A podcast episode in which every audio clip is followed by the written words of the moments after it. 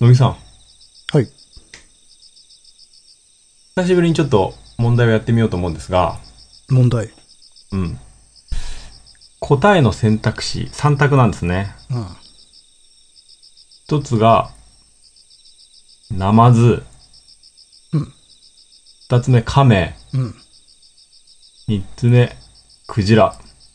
うん。さて、私はどんな問題を出そうと思っているでしょう？逆算？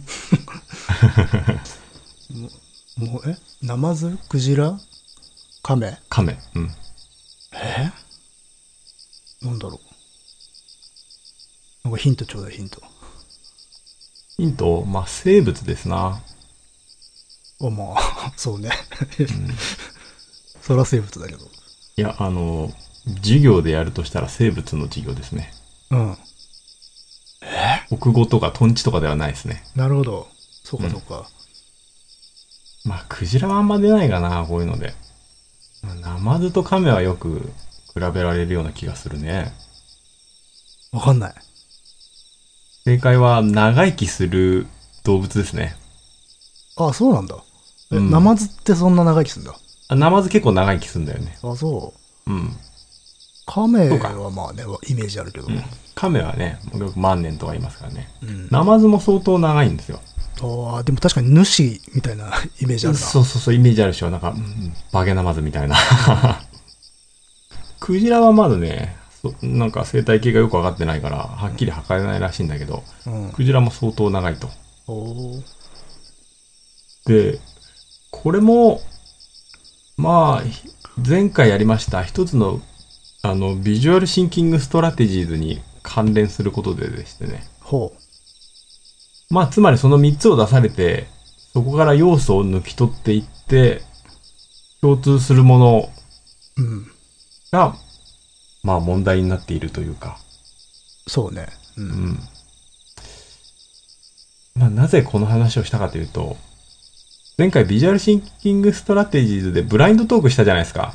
あのー絵の説明をして、それを聞いて、どの作品かをっていう、当てるという、まあ、ほぼクイズになってしまったという。そうそうそう、ツイッターには書いたんですけど、あれ正しいやり方ではないのでちょっと訂正しておきたいなと思いましあーそうね。て。多分あれ聞いたら、ああいうゲームだと思っちゃうわね。うんそうそうそう。あの、あれは名画当てクイズとかではなくて、つまり、その目の前にある絵画をいかにして言語化できて頭の、相手の頭の中に想像させることができるかということなんで、むしろ名画でやる必要はないなっていう感じの。そうね。あの、だから、僕が正解を導き出せるかどうかじゃなくて、ダニエルさんのその時の説明の仕方が主人公だっていうことだ。そうそうそうそうそう、そういうわけなんですよ。そうねだから。僕がいかに言語化できるかっていうところで、だからむしろ全然マイナーな作品とかでやるといいかもしれないですね。そうね。全然こっちが知らない作品を言葉で説明して、例えばこっちでなんか思い描いた。で、その後、そうそうそう。実はこれでしたっつって見せられた時に、どれだけのイメージの相互がある,、あるか、あるいは一致するか。そうそうそうそう、そういうことです。そこの距離みたいなものが多分、主眼のね、うん。考え方よねっていう。そうなんです。うん。というところを、ちょっと誤解させてしまうような 展開になってしまったので、これはいかんなと思ったわけです。あでも、そういう趣旨だっていうことを分かった上で、ああいう、まあ、クイズみたいな感じで楽しむのはいいかなとは思うん、まあそれも楽しいかもしれないね。う。うん。まあ、ただ、あくまで主眼はかあの語る方であると。そうですね。ん言語化の方が目的であるということを、うん。ここで訂正しておきたい。なるほど。分かりました。はい。ということで、今日も始めましょう。カエサルの休日です。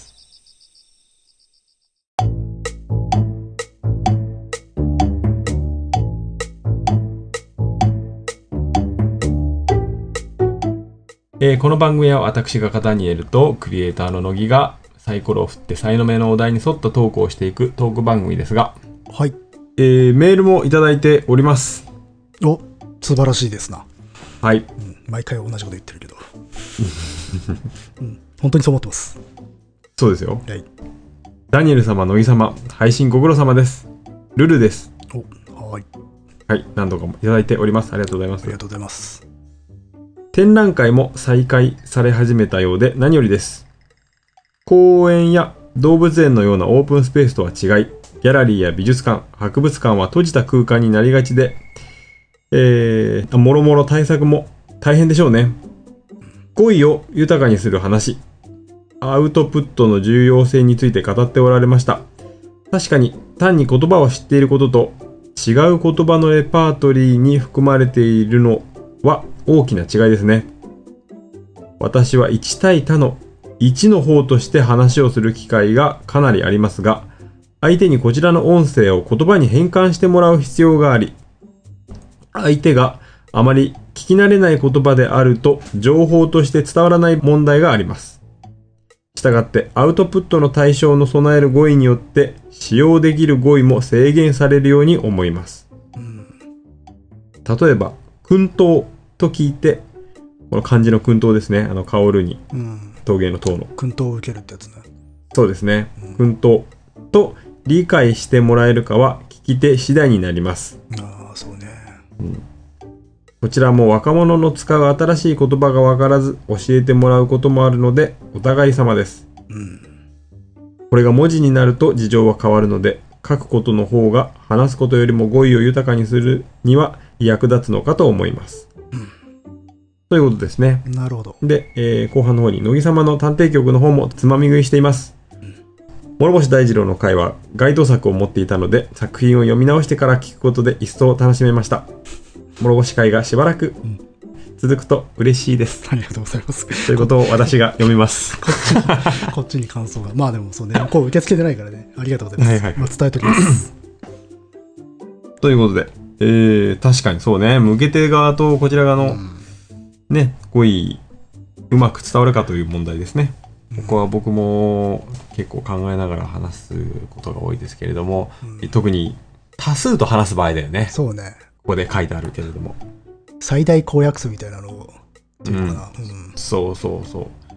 まあそうすると、自分が普段想定している個人と喋るよりも、ちょっと下がり目になるのかなって気はする。そうですね。どうしてもそうなりますね。うんそうそう。その方が、まあそうしないと安心できないからっていうのもあるんだけど。まあ、どういう状態かわからないけど、おそらく教団とか、そういう場に立つような方なのかな。かなもしくは、こう、仕事で、まあ、レクチャーする側であるとか、うん。まあちょっと全然わからないけど、うんそうだよね。そうすると下に合わせるか、真ん中を取るか。うん。多分、教員とかであれば、ある程度下の方に合わせていかないといけないうん。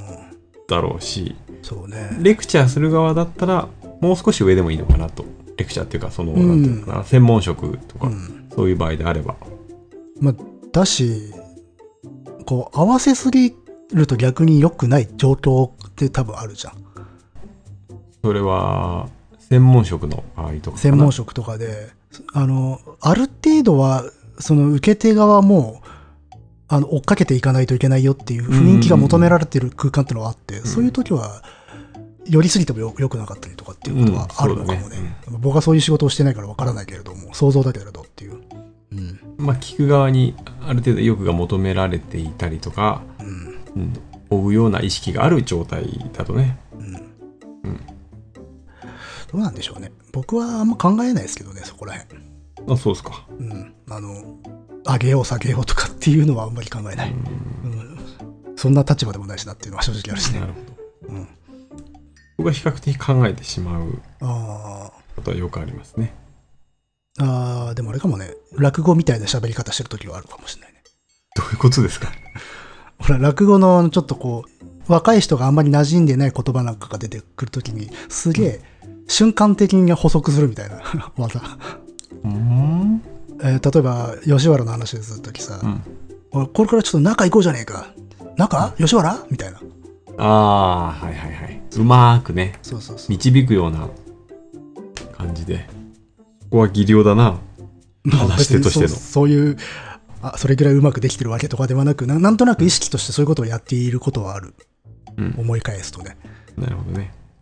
逆もある。あと、逆あの、言い換えようとして難しく言い換えてたりすることある。ああ、はいはいはいそれでドツボにはまっていくパターン。そうそうそうそう。んそれただの嫌味だからねっていう。いろいろとそうね、いろんな立場でその発話の仕方って変わってくるな、ほんとこれ月並みな感想だけど。いや、そでもその本当その通りで、うん。伝え方の重要性っていうのは、うん。うんまあ、相相手に伝えるということを、いろんな立場で考えていかなきゃいけないなっていうのは、この番組をやってて思うけどね。まあもちろんそうですね。うんええ。あの、まあ、僕は結構できてないんだろうなって思う時ありますよ。いや、でも、いや、うーん。いや、あのほら、専門用語みたいなのが出てくる回あるじゃないですか。はい。その時に限界があって、言い換えに。その時に割とこうな、そのまま言ってしまう時結構あるんでね。うん。うん。うん、そうね。僕も、あれですよ。乃木さんのうん。手動で喋る回、うん。これ歴史系が多いじゃない。うん。その時に、割と一般の目線でうん。行こうと思うん。うし、た多分そうだから、俺が。うん。うん全然詳しくないうんから。だから、割とその言葉何とか、うん。行くようにはなるべくしてるけどね。まあそれがありがたいっていうか、それをぜひしてほしいっていうのはうね、ん。ありますよね。あとね、ああの、やっぱし、専門用語とか難しいタームってね、なんで使っちゃうかっていうとね、省エネっていうか、うん。そりゃそうだよ。時間短縮なんだよねう。ん。うん。で、やっぱし、平易な言葉に言い換えると、尺って増えるんだよね。うん。どうしても。うん。だからっていうのもあるね、多分ね。もちろん、それはある。これはもう多くのジャンル、好きなジャンルがある人は多分分かることだと思うんだけど、うんどうしてもそれで言っちゃうのが早いっていうのあるんだよな。うん。うん。まあ、そうだね。まあ、あともう最悪、最悪煙に巻く時もあるけどね。まあ、もうなんか特に何も思うことがなくて、もそうごまかしたいっていう時にねう、んパッツ適当なこと言うっていう。そうそう。いや、そうやって煙巻くことで商売にしてる人がいっぱいいるだろうからね、むしろ。まあね。うん。それも術っちゃ術なんでしょうね。うん。まあそうです。そこは話術の問題ですね。うん。ということで、まあ前回の感想でした。ありがとうございます。ありがとうございました。はい。うん、いいい調子ですね。毎度毎度メールが来るのは。そうですよ。うんえーと、僕は展覧会がおかげさまで終了しましてですね。お疲れ様でした。はい。なんとですね、うん。あのー何人かリスナーの方が来てくれましてですね、実際に。素晴らしい。うん。で、あのーありがたいことにあの、お土産とか持ってきてくださる方もいれいらっしゃいまして、おおー。もう本当にありがとうございます。そんなにね、気を使うことはないんですけれども、うん。え、ありがたく頂戴いたしましたので、ここでお礼を言わせていただきます。ありがとうございます。そして、なんとですね、一組のうん。リスナーさんにお会いすることができましてですね。おーいやー、なんかね、あのー最初は声かけなかったんですよ。他の人と話してたんで。うん。で、もう、すごくじっくりと作品を見てくださっているので、うん。ちょっと声をかけさせていただいて、うんあ。の、過去の作品もありますんで、ファイルぜひ見ててくださいね。と言ったら、あポッドキャストの方を聞かせていただいております みたいな。いやおーす一瞬頭の中がやっぱ真っ白になりますね。まあ、初接触だからね。初接触だし、うん。あの、本当に短い在労時間だったんで、うん。まさかそのタイミングで会うとも思ってないんで、で、しかも今回はさ、もう普段以上にもう人が来るってことは期待ができない状況下だったじゃない？そうなんですよ。うん。でも実際少なかったですし、うん。あの、界隈もね、人非常に人の出は少なかったんで、そんな中ね、しかも県外から来てくださって、うん。いや、本当にありがたいことで、もうちょっと、なんというか、舞い上がるというか、ちょっと、あとさ、自粛中に人とさ、リアルで全然会ってないから、うん。なんというか、どれぐらいの距離感というかさ、あうん、心の距離も、実際の話す距離もそうだけどさ、うん。なんか難しいなと思って、まあ、テンパっちゃいました。まあ、ふ知人とか、あるいは全く知らない人ならまだしも、うんこう、なんとも言えない距離の 人だから、なおさらわかんないよな。うん。で、まあ当然マスクして、あのあったんですが、うん。なんとなくこう、あ、これは外してちゃんと挨拶した方がいいかいいのかなと思って、半歩下がって、ちょこんな顔しておりますみたいな感じで、ちょっとマスクを取って、一礼して、まあ、あとマスクをつけたんですけど、うん。もしかしてこれ顔見たくなかったんじゃないかなって、ちょっとその後思いましたね。いや、まあでも、それなりに覚悟って言うとおかしいけど、まあ、まあいるかもしれないなぐらいの気持ちでは来てるでしょ。う。うん。まあそうだといいんですが、う。うん。ん、まあまあ、まあ。でも確かに声と顔って本当に一致しないことあるから、そうそうそう、へえと思うかもね。うん、うん。なんか不思議な感じだったんじゃないかなと思って。その後ちょっとお話しさせていただいたんですけれども、うん。なんか話しているとあ結構しっかりと聞いてくださっているフファンリスナーだなっていうのがよく分かってですね。ありがたい。あのーもちろんツイッターとかあのメールとかいただいてあの聞いてくれてる人がいるなっていうのは分かってるんですけどうん。実際にあの現れると なんか感動しますね。あ本当にいたと思って、まあね、直接お目にかかるっていうことは我々の場合はほとんどないから、てかほぼないので、ないですよね。まあもうバーチャルよね。うんそうなんですよ。うん。あリアルでちゃんといたよ。えと思いましたーね。素晴らしい、羨ましいな。うん。うん。いや本当に乃木くんもそのタイミングで来ないかなってちょっと思ったんですけど。いやー、私行けなかったですからね、結局。ああまあしょうがないですようね、ん。まあ実際人の、えー入りも少なくてですね非常に。うん。で作品の方もまあ本当に今回全然全くではないんですけれどもあのやっぱ売れ行きは良くなくてですね。うん。あーしょうがないかなといった感じなんですがあのーちょっとメールもいただきましてその方はあの見に行ってくれた方ね、うん別の方でギャラリー自体に行くのが初めてああ、まあそういう人いるかもしれない。であのどうやって過ごしたらいいのかとかやっぱ戸惑うことね。もあると思うんで、ちょっとだけここでギャラリーの過ごし方と、うん、についてちょっとお話ししたいと思うんですが、すぐ終わりますんで。はいはい。まずギャラリーですね。あの、美術館しか行ったことない人にとっては、すごく狭いスペースだとは思います。うん、ギャラリーって小さいですから。うん。そして、ほとんどが大体、あの、地下とかう、ん。2階とか3階とか、あの、狭い階段を登っていくとか、下がっていくとか、した先にあります。あの、すごい入入りづらい雰囲気のところにあるよね。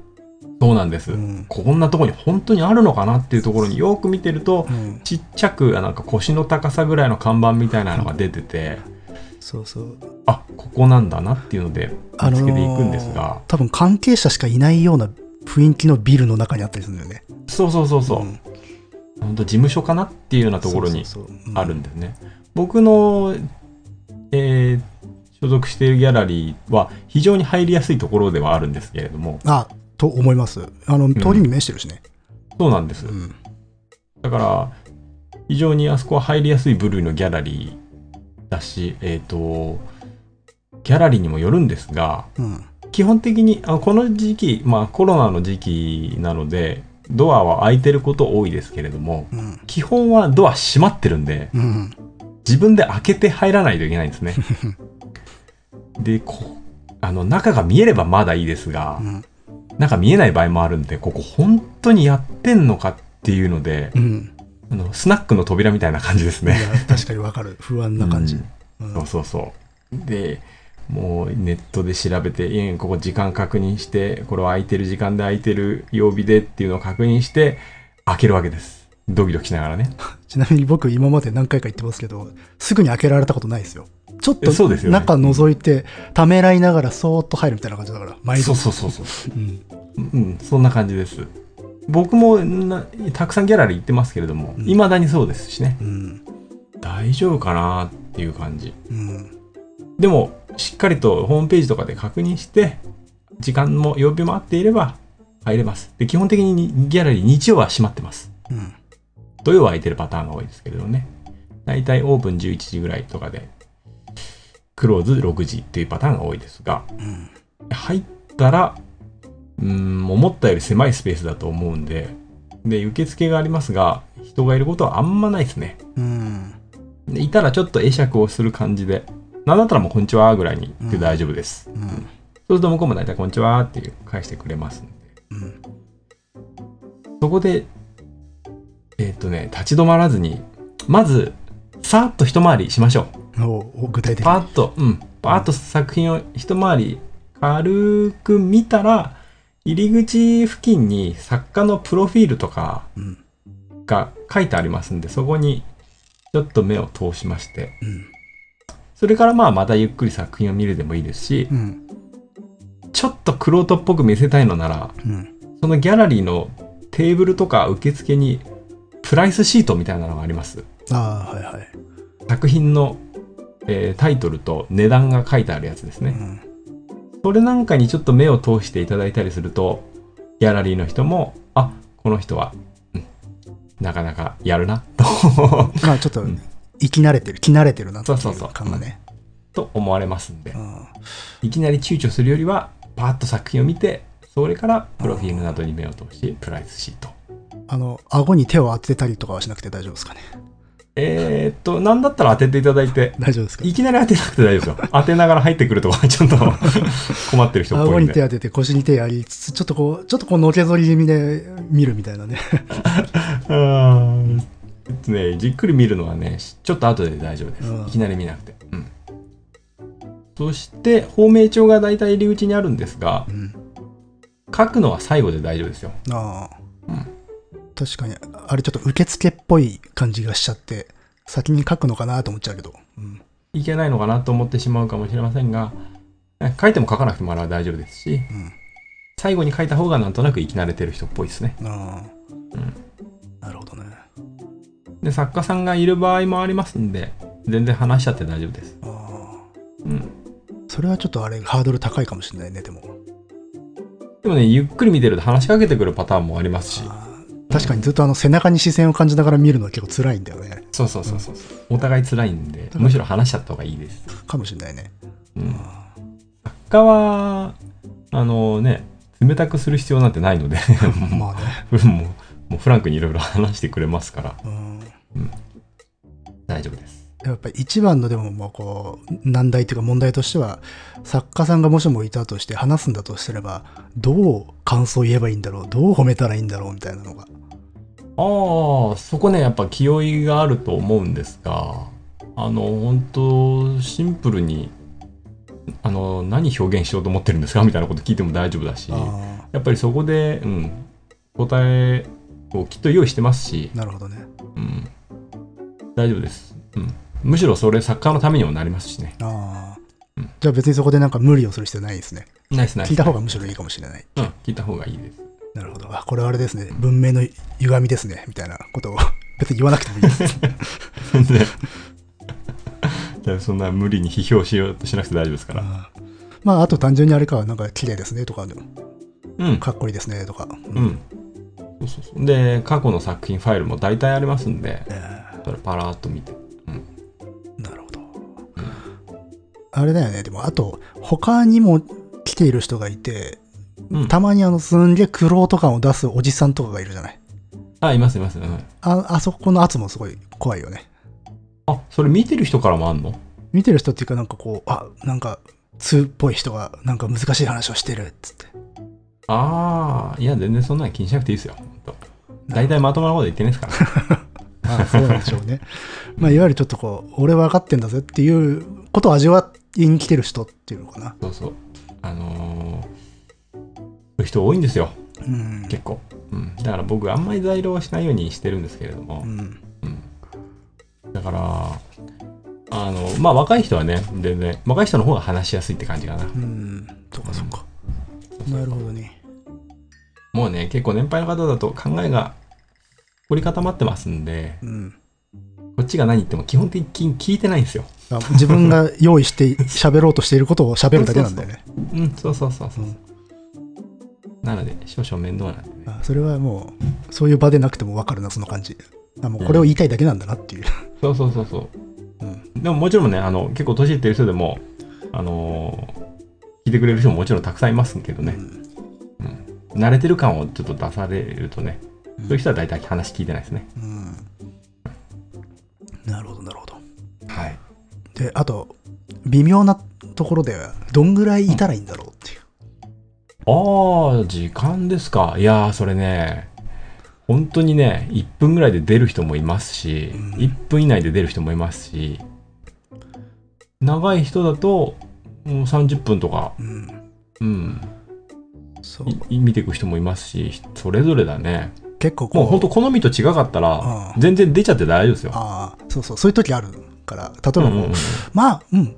なるほどね。っっていう感じで行こうかなって。そうそうそうただ、本人がい、作家さんがいて、こう速攻でやるとなんかちょっと、こう感じ悪いかなとか、かわいそうだなとか思って、ちょっとしばらく眺めてたりするんだけども、心は完全にもう真空になってるっていう こともあるので。うん。でしょうね。うんいや、それもう出ちゃって大丈夫です。うんちょっと会釈してどうも、みたいな感じで。なるほど。うん。まあまあ、てか、慣れてるわけよね。慣れてます、慣れてます。はい。それには。なるほどな。はい。いやいや、具体的な提案ありがとうございます。まあ今回は、えーリスナーさんにも会えて本当に嬉しかったです。えあのこ来れなかった方もいれいらっしゃると思うんですが、うん全然気にしなく気にしなくて大丈夫なんで、まあ、いずれね、っていう。また展覧会をやりますのでう、ん。その時に、まあ、いつか見ていただければと思います。はいはい。まあ、とにかくあれですね、入るときだけ、そこだけを乗り越えれればっていうことですね。そう。うんうん。入る時のハードルが一番高いっ。ていううん。それは多分そうだと思います。うん。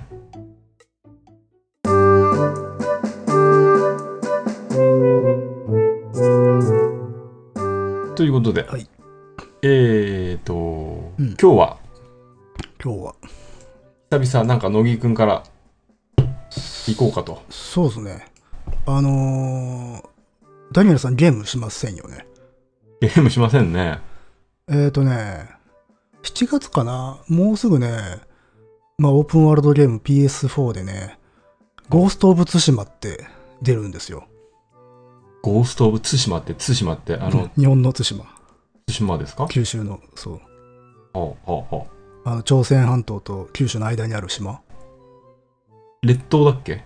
いや、えーっと、あそこは1個かなすんごいでかい島。島の中でもあそう、かなりでかい方だね。日本国内でう。んまあ、そこの島を舞台にする、した時代劇ゲームなんだけど、外国のメーカーが作ってるゲームなのに、ネタが原稿なんですよ。原稿ですか？猛虎襲来。そう。あのーはいはいはい対馬って最初に、原稿の時最初に侵攻された、攻め込まれた島なんだよ。うん、うん。で、それをテーマにしたゲームが出るんですよ。ゲームが出るってことは、その、えー、なんか、天地を食らうみたいな感じになるの？あまあ、基本、なんつうの、切敵をどんどん切って倒していくっていう、多分、スタイルになるんだろうと思うんだけど、えーで、島中をこう、歩ける。まあ、オープンワールドだから。うんつんで、で、当然、あの、まあ、攻め込まれる側が主役、主役。で、日本の武士、侍を操って、で、こう攻めてくる元軍を倒していくって、多分そういう話なんだけど、うん。まあ、びっくりしますわな。それがゲーム化されるっていう。そこだけなの？原稿だけな原稿なの、そうそうそう。がテーマの。しかも、対馬なの。のを、外国の メーカーが作っていると。そうそう、びっくりしちゃって、は聞いたとき、もう原稿全体をテーマにするなら、またしも、よりによって対馬かと思って、まあなんか知ったんだろうね。で、面白いなと思って作ったのかもしれないけど、うんまあそれが出るっていうんで、多分僕買うと思うんで、ああ、か、か、まだ出てないのね。まだ出てないんで、まあじゃあこう、はい。あ、ゴーストオブそうか、7月ぐらい。ゴースト・オブ・ツシマの、まあ、反則 イベント、はいはい。あの、反 則イベント、やったことはないけれども、うん促進していこうと。で、ちょっと原稿の話でもしてみようかなと思ったんですよ。はい。じゃあちょっと僕は展覧会が終わったので一杯やりながら聞かせていただきおます。疲れ様です。で、しかもね、あとね、これ前も話したと思うんだけど、漫画でもさ、アンゴルモアっていうはい。漫画が、で、まだ続いてんだけど、あれもつ、最初、対馬が舞台なんだよ。同じ、お全く同じネタで。うんうんそんで今、こう、対馬熱みたいなのがすごい上がってるわけですよ。はいはいはい。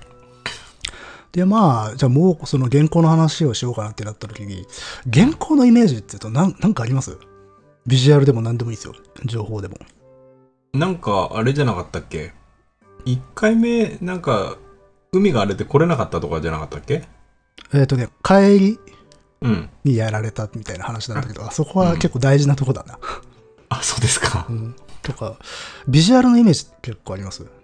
ビジュアルイメージですか、うんビジュアルイメージは、ねえな。そうかそうか。あの、教科書とかで原稿を習うときに、え？見たことないですか？馬、馬が爆弾で驚いたやつですか？そうそうそうそうそう。それそれそれ。ああ、はいはいはい。まあ、それに誘導したかっただけなんですよね。あれが大体教科書に載ってるんだね。必ず載っていて、まあ、あれ、猛虎襲来絵言葉っていう非常に有名な絵なんだけど、うん。あの、驚いてる馬に乗ってる男の名前って知ってます、ええ あいつ名前あるんですよ。ええ名前があるんですか？それ個人名ですか？個人名ですよ。河村隆一じゃないよね。いや、もう、じゃあわかんないってことだわかんないよ。あれの人はね、竹崎末永。おう。えっ、とね、まあ、あとね、竹崎五郎とも言ったりする。おう。うんで、まあ、リスペクトを込めて、まあ、正式な名前で呼んであげるとすれば、竹崎五郎表栄の城藤原の末永っていう人なんですよ。そうですか。なぜリスペクトを込めるのかもわからずに聞いてますけど。いや、この人大変苦労なさいましたからね。どうなんですか、まあ爆弾に爆弾で？まあ、爆弾も含め。この人ってまあ実在した人で、であのうん肥後のね、今の熊本県のあの宇城市ってところ、うん。ああとね、多分熊本のね、真ん中の方かな。うんうんうんそこら辺に住んでた御家人。うん御家人っていうのは鎌倉幕府の家来。はいなんですけど、でこの竹崎さん、まあ、大変失礼なんですけど、本来ここまで名前を残すような人じゃなかったんですよ。うん。てか、僕らが知ってるはずがない類の人だった。血がない。うん。血がないご芸人だったわけですね。そうそうそう、もうほぼ自責なんかの、もう残らないような在地の武士で終わるはずだったんだけど、今ね、こう、に多くの日本人が猛虎襲来とか元寇って言葉を聞いて、多分まあ、ビジュアルを浮かべるのはこの人なんだよ。うん。うん。あの、この馬に乗っている姿がね。うんうんで、この人、この時29歳だったんだけど、うん。うん。で、みんながこう、猛虎襲来って聞いた時に、まあ、不備来藩とかね、まあ攻めた側ね。で、はい迎え撃つのは、まあ、鎌倉幕府の北条時宗。うん。であるとか、あるいはまあ当時の天皇だったら亀山天皇とかさ、そういう人たちなんだけど、でもみんなが浮かべるのは、この竹崎末永なんだよ。しょってますね、みんなの思いを。そうそうそう。で、こういう例ってのは結構珍しいなというか、あんまないと思うんだよね。世界史レベルの出来事なのに、ビジュアルとして浮かぶのは、この現場の末端の人なんだよ。はいはいはい。という意味で、この竹崎っていうのはすごくね、やっぱね、象徴的な人で。うん。で、この竹崎さんね、この現行で、この九州防衛戦に参加した武士だったんだけど、うん。それを描いた絵なんだけど、この人何をしたかっていう。これえっ、とね、一言で言うと、頑張ったんですよ。頑張ったでしょう。授けましょそうそう、あの、すんげえ頑張ったとしか言いようのないぐらい頑張った人なんだけど、う。はいはい。で、それを、俺頑張ったんだぜと言いたいがために、この猛虎襲来絵言葉を書かせたの。あ、書かせたんだ。本人はね、自分でそうそう、あの、要は発注者なんだよね。あ、そうですか。うん。だこれね、今の感覚で言うと、自分をモデルにしたね、ドキュメンタリー映画とか、ドラマを作らせたぐらいの感じ。うーん。はいはいはい。そうそう。あの、これね、そんな大げさなと思われるかもしれないんだけど、当時絵巻ってものすごいお金かかるの、作るの。あ、そうですよね。絵うん巻は、あ、あれ、絵巻なんですか？そう、絵巻なの。言葉と、あの、絵がこう、連なっている巻物で。うんうんうんで、まあ、だからこう、今の紙媒体の自叙伝レベルではちょっと作れないものだったと。うん。うんうんうん。で、ただ、今現存しているその猛虎襲来言葉っていうのはね、弾丸って考えられてるんですよ。弾丸ってなんですか？弾丸っていうのはね、あの、要は欠落してる部分がかなりあるうんうんうん。っていうふうに考えられてるんだよ。あの、繋がらないところとかが結構あるから。あで、あのーあとね、修正した後とか、あとね、うん後から絵を描き加えた痕跡とかがあるんですよ。あ。うんうんうん。とか、ああるいはね、ひどいのはね、修復した際にね、順番を間違えて繋げてしまったんじゃないかっていう可能性もあったりする。おー、ややこしいね、それは。だから、こう、解釈をかなり混乱させる要素がかなりああるんで、うんあ。の特にね、あの、公安の駅、第2回目の戦いの時はかなりあの、時系列とか復元に関しては諸説入り乱れてる。でよくわからない。うん。で、あの、まあ、さらに大きな問題としては、これ、一番問題なのは、奥書き、要は奥付けみたいなものに日付が書いてあるんだけど、うん。元号と日付が、改元のタイミング、元号が切り替わったところをまたいでいて、そのタイミングを考えると矛盾している組み合わせになってたりするんですよ。なので、これはね、それよりも後の時代に作られたものなんじゃないのかという説もあったりします。うんうんううん。ん、なるほど。ただ一面、あのね、建物とかね、いろいろな描写に関してね、ここは間違ってるとかね、ここは本当はこうだったっていうメモ書きみたいなのが書かれてたりするの。うんうんうん。要はだから、発注した通りに、あの絵師が書いてくれなくて間違いがあったから、で、直すのも大変だからっつって、後からそういうふうに入れたっていうふうに考えられてるわけ。で、もしもこれ後世のじ誰か別の人が作ったんだとしたら、そんな書き込みはしねえんじゃないかな、とも考えられるわけだよ。うんうんでまあ一応じゃあこれまあ本人が書かせたものだっていうふうに考えるとするんであれば、まあこれはあの二度目の進行、公安の駅が終わって10年後ぐらいに書かせたものなんですよ。うん。うん。そのさ、うん。最初のやつと、文英の駅だっけ？うん。と公安の駅はどれぐらい間が空いてんの？間ね、7年ぐらい空いてます。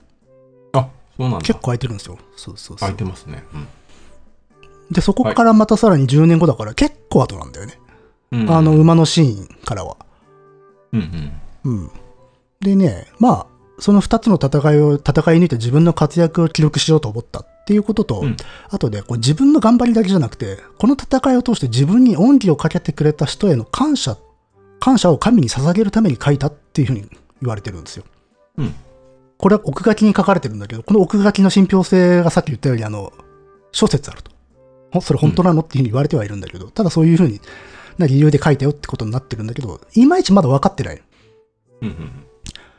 で、まあ、まあ、とりあえずその竹崎さんがそれを書かせて、それをね、まあ、神社に収めたのね。うん。で、それがずっと現存していたと。はいはいはい。で、その後はね、あの、長らくはね、大矢野家っていうね、肥後のね、物資の家にずっと保管されていたらしくて、うん。で、その後は行物って言って天皇の持ち物になった。うん。になって、で、その後はね、国有財産になって宮内庁が所有してると。うんうんこのね、えことはものすごい貴重なものなんで、本来国宝級なんだけど、このね、行物っていうのはね、国宝にしとか重要文化財にしないっていう、こう、不分率みたいなものがあって、あ、そうなの？そうそう、これはね、すんごい貴重なんだけど、そういうものには指定されてない。うーん。うん、まあだからこう、原稿を語る上でこの上なく貴重な資料なんだけど、まあ、さっきも言った通り、こう、おかしなところとか不明な点もね、うんうん多い。ただ全て解明されてるわけじゃないんだけど、まあ、おおめこういう絵巻物だったと。うん。で、ただ絵言葉っていうように、あと、セリフとか言葉も書かれてる。うん。でそこにその原稿の時の竹崎の行動が書かれてるんでね。うん。で、まあ、とりあえずね、竹崎の話をこのままするとわけがわからないので、じゃあ、まず原稿の発端の話をはい。してみたいと思います。うん。うん。まあ、なんで竹崎さんにはちょっと休憩してもらおうと。はいはいはい。でちょっと控室の方に戻っていただいて。でね、まずね、この戦争ね、呼び方として2つありますよね。そうなの？原稿と猛虎襲来。はいはいはいはい。ああ、うんうん。で、まあ、一般的な原稿がよく使われるんだけど、うん。授業だと。そうそうそうそう。最近はね、学者さんではね、これ、原稿と呼ばない人もいますね。う。うん。なんで？っていうのもね、原稿の項っていうのはね、これ難しい字なんだけど、はいはい侵略されるっていう意味なのよ。うん。和光とか原稿とか。うんうんうん。で、まあだからこう、侵略されるっていう主観的な見方で付けられてる名前なんだよ。うん。でもそうじゃなくて、もうちょっとこう全体的にアジア史の出来事っていうことで、もうちょっと客観的な立場で呼ぶべきじゃないのみたいな意識がどうもあるらしくて。ああ、どんどんその視点がナショナリズムと、ナショナリズムじゃないや。そうそうあの、ワールドワイドな視点で捉えていこうと。そう、我々が攻められた、それを撃退したっていう、そういう視点からだけだとちょっと本質見誤るだろうっていうんで、もうちょっと客観的な呼び方しましょうよっていうことで、あの、なんか、モンゴル戦争って言ったりする人いるね。へえ。まああんまり一般的にはピンとこないけどね。うん。まあ、あとあれかな、個人的には原稿ってなると、ちょっと次の後のね、時代にね、原稿の乱っていう戦争があるんだよ。うん。それとちょっと音が紛らわしいので、はいはい。蒙古襲来とかモンゴル戦争の方が、まあ、通りはいいかなって思うんだけど。確かに。うん。で、まあ、この原稿なんですが、まあ、年号はこれ、確か学校で習うんですけど、ああ、全然覚えてないですね。はい普通はみんなそうですね。あとね、うん文永の駅、1回目が文永11年、1274年はい。の10月3日。10月3日ですか？うん。うちの子供の誕生日になんてことをしてくれるんだ？あ、でも、旧暦だからずれてますよ。大丈夫です。あ、そう。うん。実際もうちょっと後になる。はいはいはい。で、2回目の公安の駅が公安4年、1281年の5月21日。うん。だから、かなり間が空いてる。7年空いてる。うん。はいで、まあ、発端なんだけど、直接の理由は元が日本に国交を開いて仲良くしようぜって言ってきて、日本がそれを最終的にシカとしたからです。ああ、仕方しちゃったの。うん。で、元はね、トータルで6回死者を送ってきたの。骨折り損ですね。そうそうそう。あとね、うんただ最初の1回は、あの、朝鮮半島まで来た時に案内役の高麗、その時、あの、朝鮮半島は高麗って国だったんだけど、うんで。ちなみにその時すでに元にも屈してた。服属してたんだけど、そのあ高麗に案内を頼んで、で、それから日本に渡ろうとした時に高麗側の案内役が、ほら、海荒れてますし、で、日本人みんな野蛮で怖いんですよ、あそこは。つって、うんやめましょうつって、説得しちゃうのよ。はいはいはい。で、あの、元の使者そこで引き返してるんで。えー。で、1回まで行ってないの。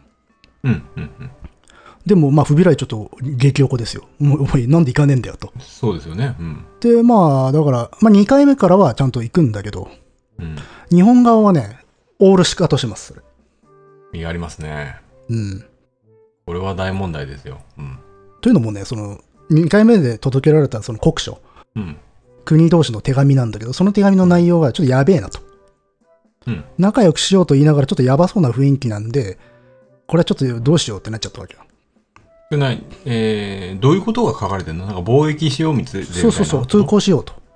まあ、はいはいはいよしみを持って仲良くしようぜ、みたいなことをうん言ってんだけど、一番最後にこんな有名な文言がついてたの。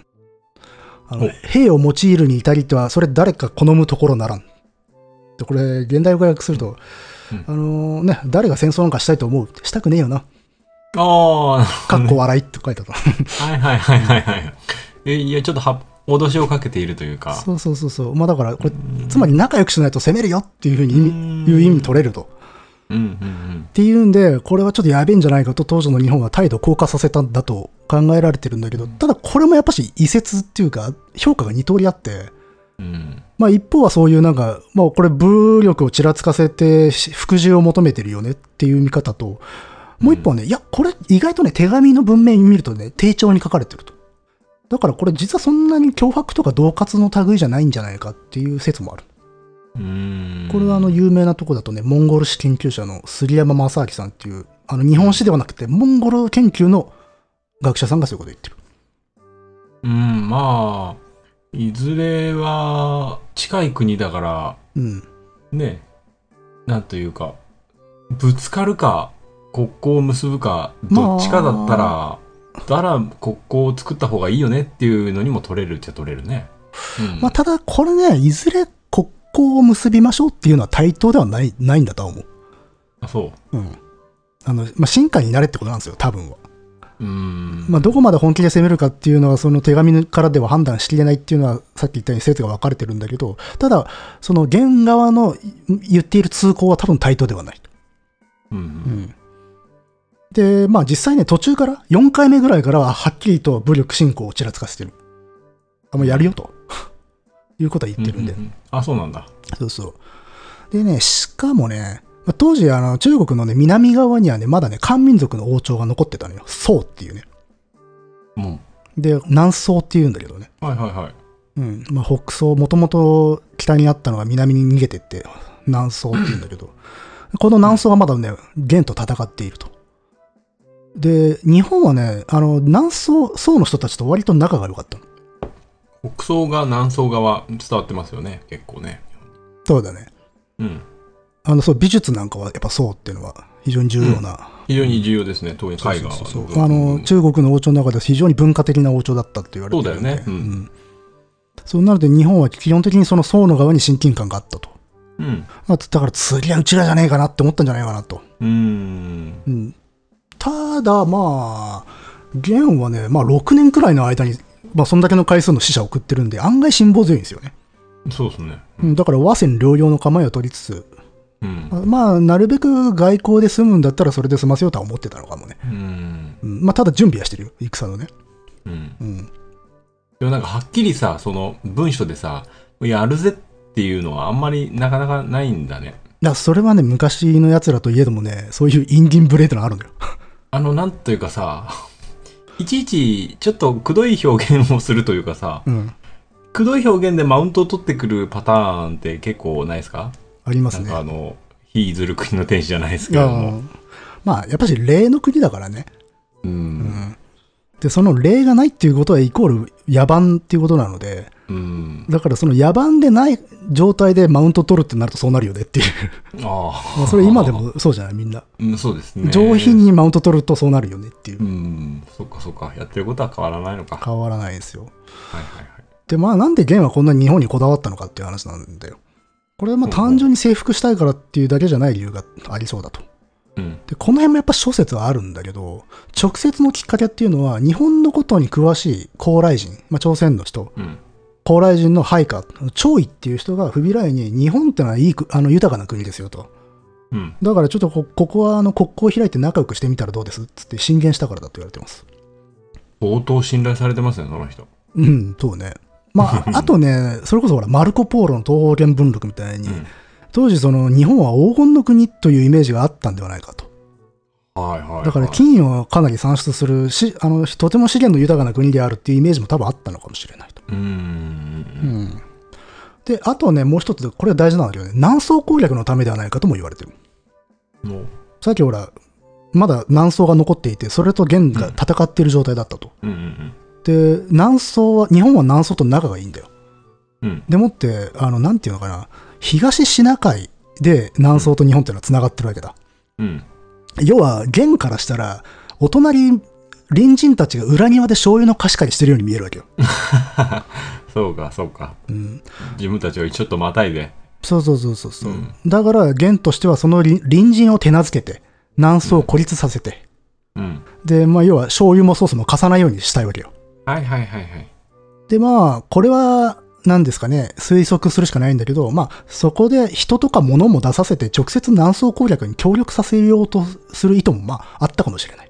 うんうん。まあ、だから、こう南宋を倒すための副次的な作戦目標として日本があったっていう考え方ね。うんうんうん。なるほど。ちなみにだけどね、これはね、現あの原稿の研究してる人でね、服部秀夫さんっていう学者さんがいるんだけど、原稿研究で、その人がね、その醤油はね、異様だって言ってるんですよ。硫黄？う。うんん。あ、硫黄ってあの硫黄ですか？異様、あの火薬の元になる。はいはいはい。あの、日本から南宋に輸出されていた資源の中に硫黄があったらしいんですよね。硫黄ってそんな輸出してたの？してたらしいんですよ。僕もこれ、ここ取れねんか。この人の本読んで、へえと思ったんだけどね。あのーまあ、それの供給を停止して、かつむしろこっち側に、原側に、あの、供給させるために、日本を服属させて、で、南宋と敵でさせるっていう意図があったんではないかと、この先生は言ってるのね。うん。で、まあ、これ本当だとしたら面白い説で、あの、その威力を実は原料輸出国の日本がこの戦争で初めて目の当たりにしたってことになるんですよね。鉄ハウが使われるから。うん。まあ、ただまあ、いかんせんちょっとこう、わからないです、それは。ただそういう説もあるよと。うん。とりあえずそういう流れがあって、でともかくまあ日本は応じないってことになって、もうこれボコるしかねえなとなるわけです。元としては。はいはい。うん。で、不備来は遠征軍の派遣を決定します。うん。で、まあ、日本側ももうこれ攻められるなってことになったんで、まあ、鎮西、つまり九州に所領を持つ武士たちに現地下校、向かわせる。でうん、かつ、その元軍の上陸予想地点、ある程度絞り込めたんで、おそらくこっから来るだろうなっていうことで、その地域周辺を警戒警備させるために、異国警護番役っていうものを後に設置します。それさ、なんか、来るっていうの分かんの？ん？がもう攻めるってことはもうわかりますよ。でもほら、なんか、6回ぐらい来てるわけでしょ？うん。7回目も来るんじゃない？みたいなことは思わないの？あいや、まあそこはやっぱりね、あそれなりに情報収集は多分してただろうから、うーんでもなんか例えば朝鮮半島の方で、まあ軍勢の集結みたいなものも察知できたかもしれないと。ああ、そうかそうか。うん。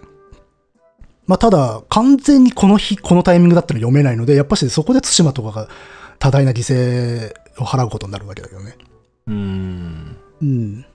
まあともかく、あれですね、日本側はまあそれなりにちょっと対応は遅れてるんだけど、防備体制は敷いたと。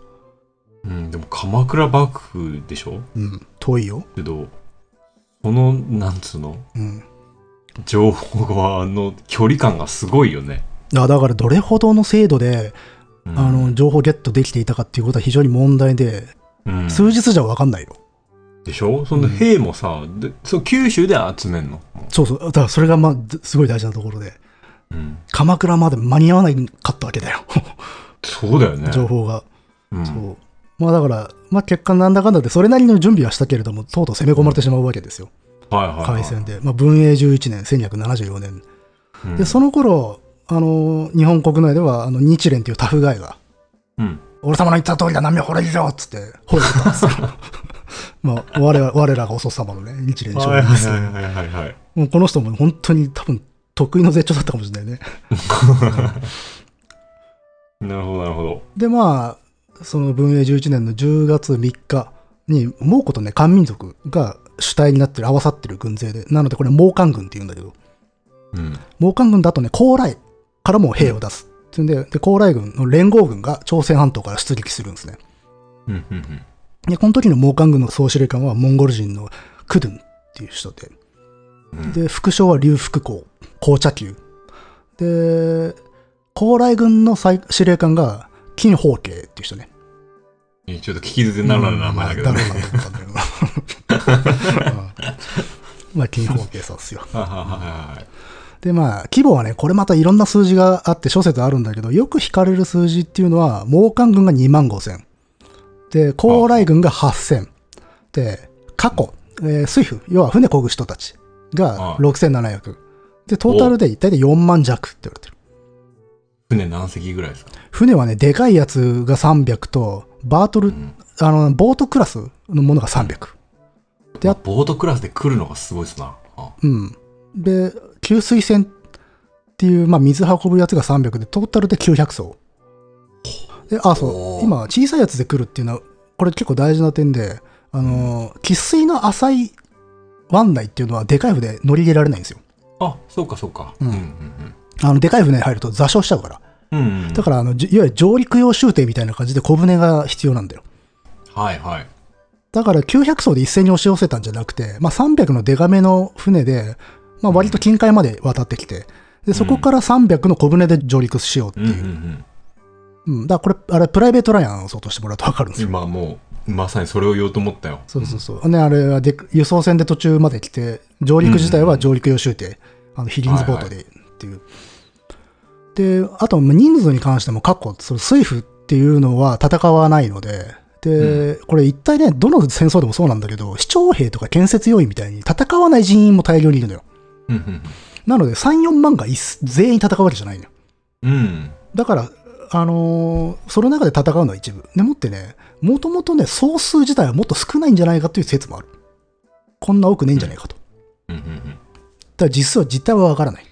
うん。うん。で、まあ、ともかくこいつらがまあ、10月3日に出撃して、で、最初に襲ったのが対馬だった。はい。海岸に来るんですか？ん？湾の。あ、湾っていうか浜にね。浜ですよね。まあ、オマハビーチ状態ですよね。そうそうそう。まあ、対馬はね、さっきも言った通り、朝鮮半島と九州の間で、しかも、やや半島寄りだから、うんまあ、速攻で着くんですよね。うん。で、対馬襲撃っていうのはね、大体基本的にどの資料でも2日後の10月5日とされてるんだけど、うんあの、10月3日のうちに着いてしまったっていう説もあります。おー、そんな早く着くんだ。うん。まあ、でも一般的には5日と言われてるね。うん。まあ、だから3日から5日、もしかしたら段階的に攻め込まれてるのかもしれないよな。うん。で、その対馬での戦いを舞台にしたのが、まあ、漫画のアンゴルモアだったりとか、ごこれから出るゴースト・オブ・対馬なわけですよ。はい、そういえば、そんな話だったね。これはゴースト・オブ・対馬の反則 イベントですからね。はいはいはい。はい。で、まあ、その当時の対馬の、まあ、領主、地頭代、兼守護代、あ島なんで、あのーなんつうの、こう、代理が置かれてるんだけど、まあ、はいそこの領主が宗助国っていう、うん宗一族っていう人たちが代々はい対馬の領主なんだけど、まあ、そいつらはもうわずかな手勢で防衛するんだけど、まあ、玉砕ですわね。まあ、そうですね。はい。まあ、笹浦、今の菰田浜っていうところで全員戦死します。うーん。でもまさしく玉砕。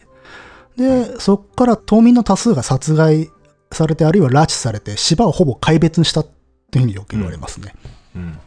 まあ、限りなく壊滅っていうのはでも、まあ、誇張されてんのかなっていう。まあ、よく皆殺しにされたとかとか言われるんだけど、さすがにそれはねえだろうなと。うん。うん。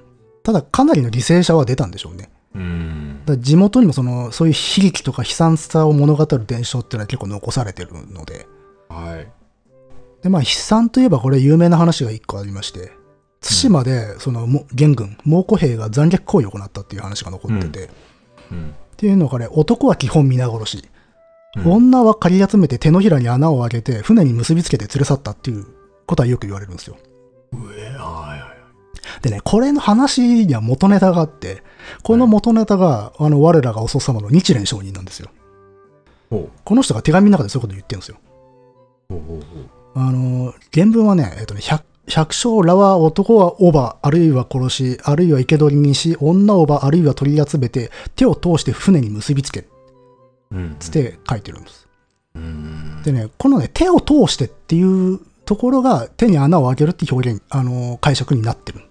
うん。でこれちょっと微妙じゃないかっていう。ほ手を通してが手に穴を開けると読めます？う。いや、うん。ストレートには読めないですね。うん。あの、だから、呪術つなぎに縛っているとも読めるよね。まあそうですね。何かしら繋がっているっていう感じですから。うん。まだ少なくとも穴をうがつっていう直接的な表現ではないですよね。まあないですね。うんしかもこれあくまで伝聞なんだよ。日蓮さんが全然遠く離れたところでなんなんかこういう話聞いたんだけどよっていう。はいはいはい。ことなのあ、そうなんだ。うん。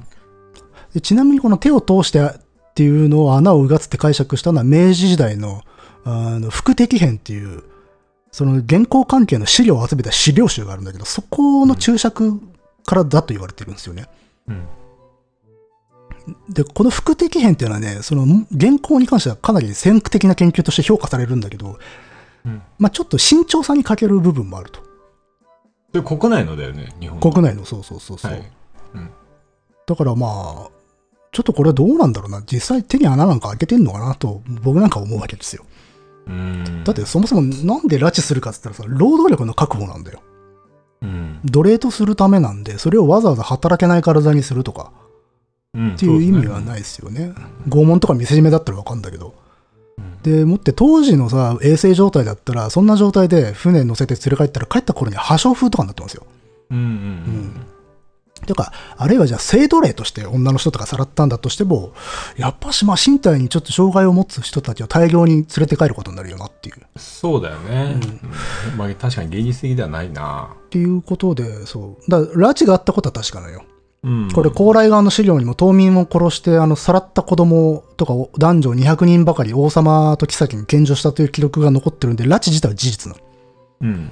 ただ、この日蓮さん一人が、たった一人が残した伝聞情報と、明治のその資料の解釈うん。による不確かな逸話がすごい一人歩きしてるんだよ、これ。これ結構いろんなところで言われる話で。うん。で、原文に当たらずに結構語られているところがあるので、ちょっとこれは怖いなとは思ってるんですよ。うん。うん。ちょっとね、ナショナリスティックな言説の中で強調されてる話だから。まあ、そどうしても絡んできますよね。そうそうそうそう。んこれは原稿って全体的にその色が今もあるので、うん。それは昔から日本と大陸の間ではもうそうそう連そうそう綿とある問題の一つとして。残虐なあいつらを俺たちは撃退したんだっていうね。うん。まあ、ただもちろんこれ絶対になかったとも言えないと。うん。まあ、ただ現時点の情報から確実にあったことだと言い切れない部分があるので、もう少し慎重にいった方がいいんじゃないのと思う。なるほどね。とは思うけれど、ただ、対馬と、あとその後の壱岐、壱岐の島があまりに過酷な運命をたどったってことは、これは事実なんで、うん。あの島が深い傷を負ったってこともこれは事実いはい。ていう、まあ流れがあったと。うん。で、まあ、対馬に続いて、その後あの13日から14日にかけて、その下にあるもうちょっと福岡寄りの壱岐の島うん。も襲われて、で、ここでもあの守護代の平の景高一族が、まあ、やっぱし全滅してますと。で、やっぱ同じく島民が大量に殺害されてる。で、まあ、とりあえずこの2つがコンボで襲われるんだけど、うん。この対馬域から脱出した人々っていうのもいるんですよ、はい。当時。で、うんこのね、サバイバーたちって名前も分かってるんですよ。あの、対馬小太郎と兵衛二郎うん。でが、まあ、対馬から逃げた2人で、で、うん壱岐から逃げたのは、その壱岐守護代の芸人、あの、まあ、召使いだった宗三郎っていう人が逃げてるんで、島から。うん。で船で。小舟ぐらいなので、こっそり逃げたんだろうな。で、まあ、うんこれ、こいつら勝手に逃げたわけじゃなくて、もちろん、あの、もはや誰も助からないかもしれないっていう状況の中で、元軍襲来を九州本土、太宰府に伝えるために主君に命ぜられて脱出した人たちなのね。うん。で、要は生きて伝えよっていうことで。で彼らが死なずに迅速に敵情を知らせたおかげで九州武士団の即行体制が取れたんではないかと。うん。なるほど。でちなみにね、このね、対馬から逃げた対馬小太郎と兵衛二郎ってのは、その後ね、この戦いに参加してるんですよ。でね、二度目の公安の駅で、高島ってところで戦死してるんですね、二人。うーん。で、なので、い今もね、現地にお墓があるんですよ。えだから一度は助かった命なんだけど、後から島の同胞の後を追う形になったんだよね。ー、なるほどね。うん。で、まあ、これも言い伝えの類で本当かどうかわかんないんだけど、まあ、その傷を負った彼らは、つあの、対馬の見えるところに葬ってほしいと言い残して生き絶えたと言われてて、なのでそ、そういうところにお墓が今もあるみたいよ。うーん。で、なんかちょっとドラマになりそうな人だよね。そうですね。うん。まあ、そんなこんながあったと。で、その後に狙われたのが、一般的には長崎の平戸と高島、あと能古の島っていう島が襲われたっていうふうに言われてるんだけど、このね、平戸高島ってすげえ離れてるのよ、博多から。うん。あの、なのでね、2回目では戦場になってるんだけど、文英の駅では攻撃されてないんじゃないかと考えてる研究者もいます。あの、さっき出てきた服部さんもそうだね。ここは襲われてないよと。うん。うん。まあ、実際ほら、標的は博多だと考えられてるので、そんな平戸とか高島なんていう、その、長崎の方行く意味あんのかっていうことでね。うん。ただね、そこら辺を本拠地にしている松良党っていう武士団がいて、そこの指し不指し一族っていう人たちが大量に戦死してるんですよ。うん。うん。なのでそこら辺でも戦闘があったのかもしれないけど、ちょっとわからないね。うん。うん。ただそこを本拠地としてる奴らが大量に戦死してるんだ、確か。うん。うん。まあ、ともあれ、そこから10月の、えー20日、はい。20。こう来ましたね。えーとはいはいはい今の暦だと11月の後半ぐらい。うん。でその日の朝に、猛艦軍と高麗軍はいよいよ九州本土に上陸しますと。はいはいはい。うん。でね、諸説あるんだけどね、博多湾のね、佐原のね、桃地原っていうところに上陸したと考えられてます。うん。あの、博多湾ってね、こう、鍋のようなくぼんだ形してんだけど、まあ、湾だからね。その真ん中のね、底、鍋底ぐらい。うん。うん。で、上陸地はでもね、博多説とかね、いろんな説がああったの。うん。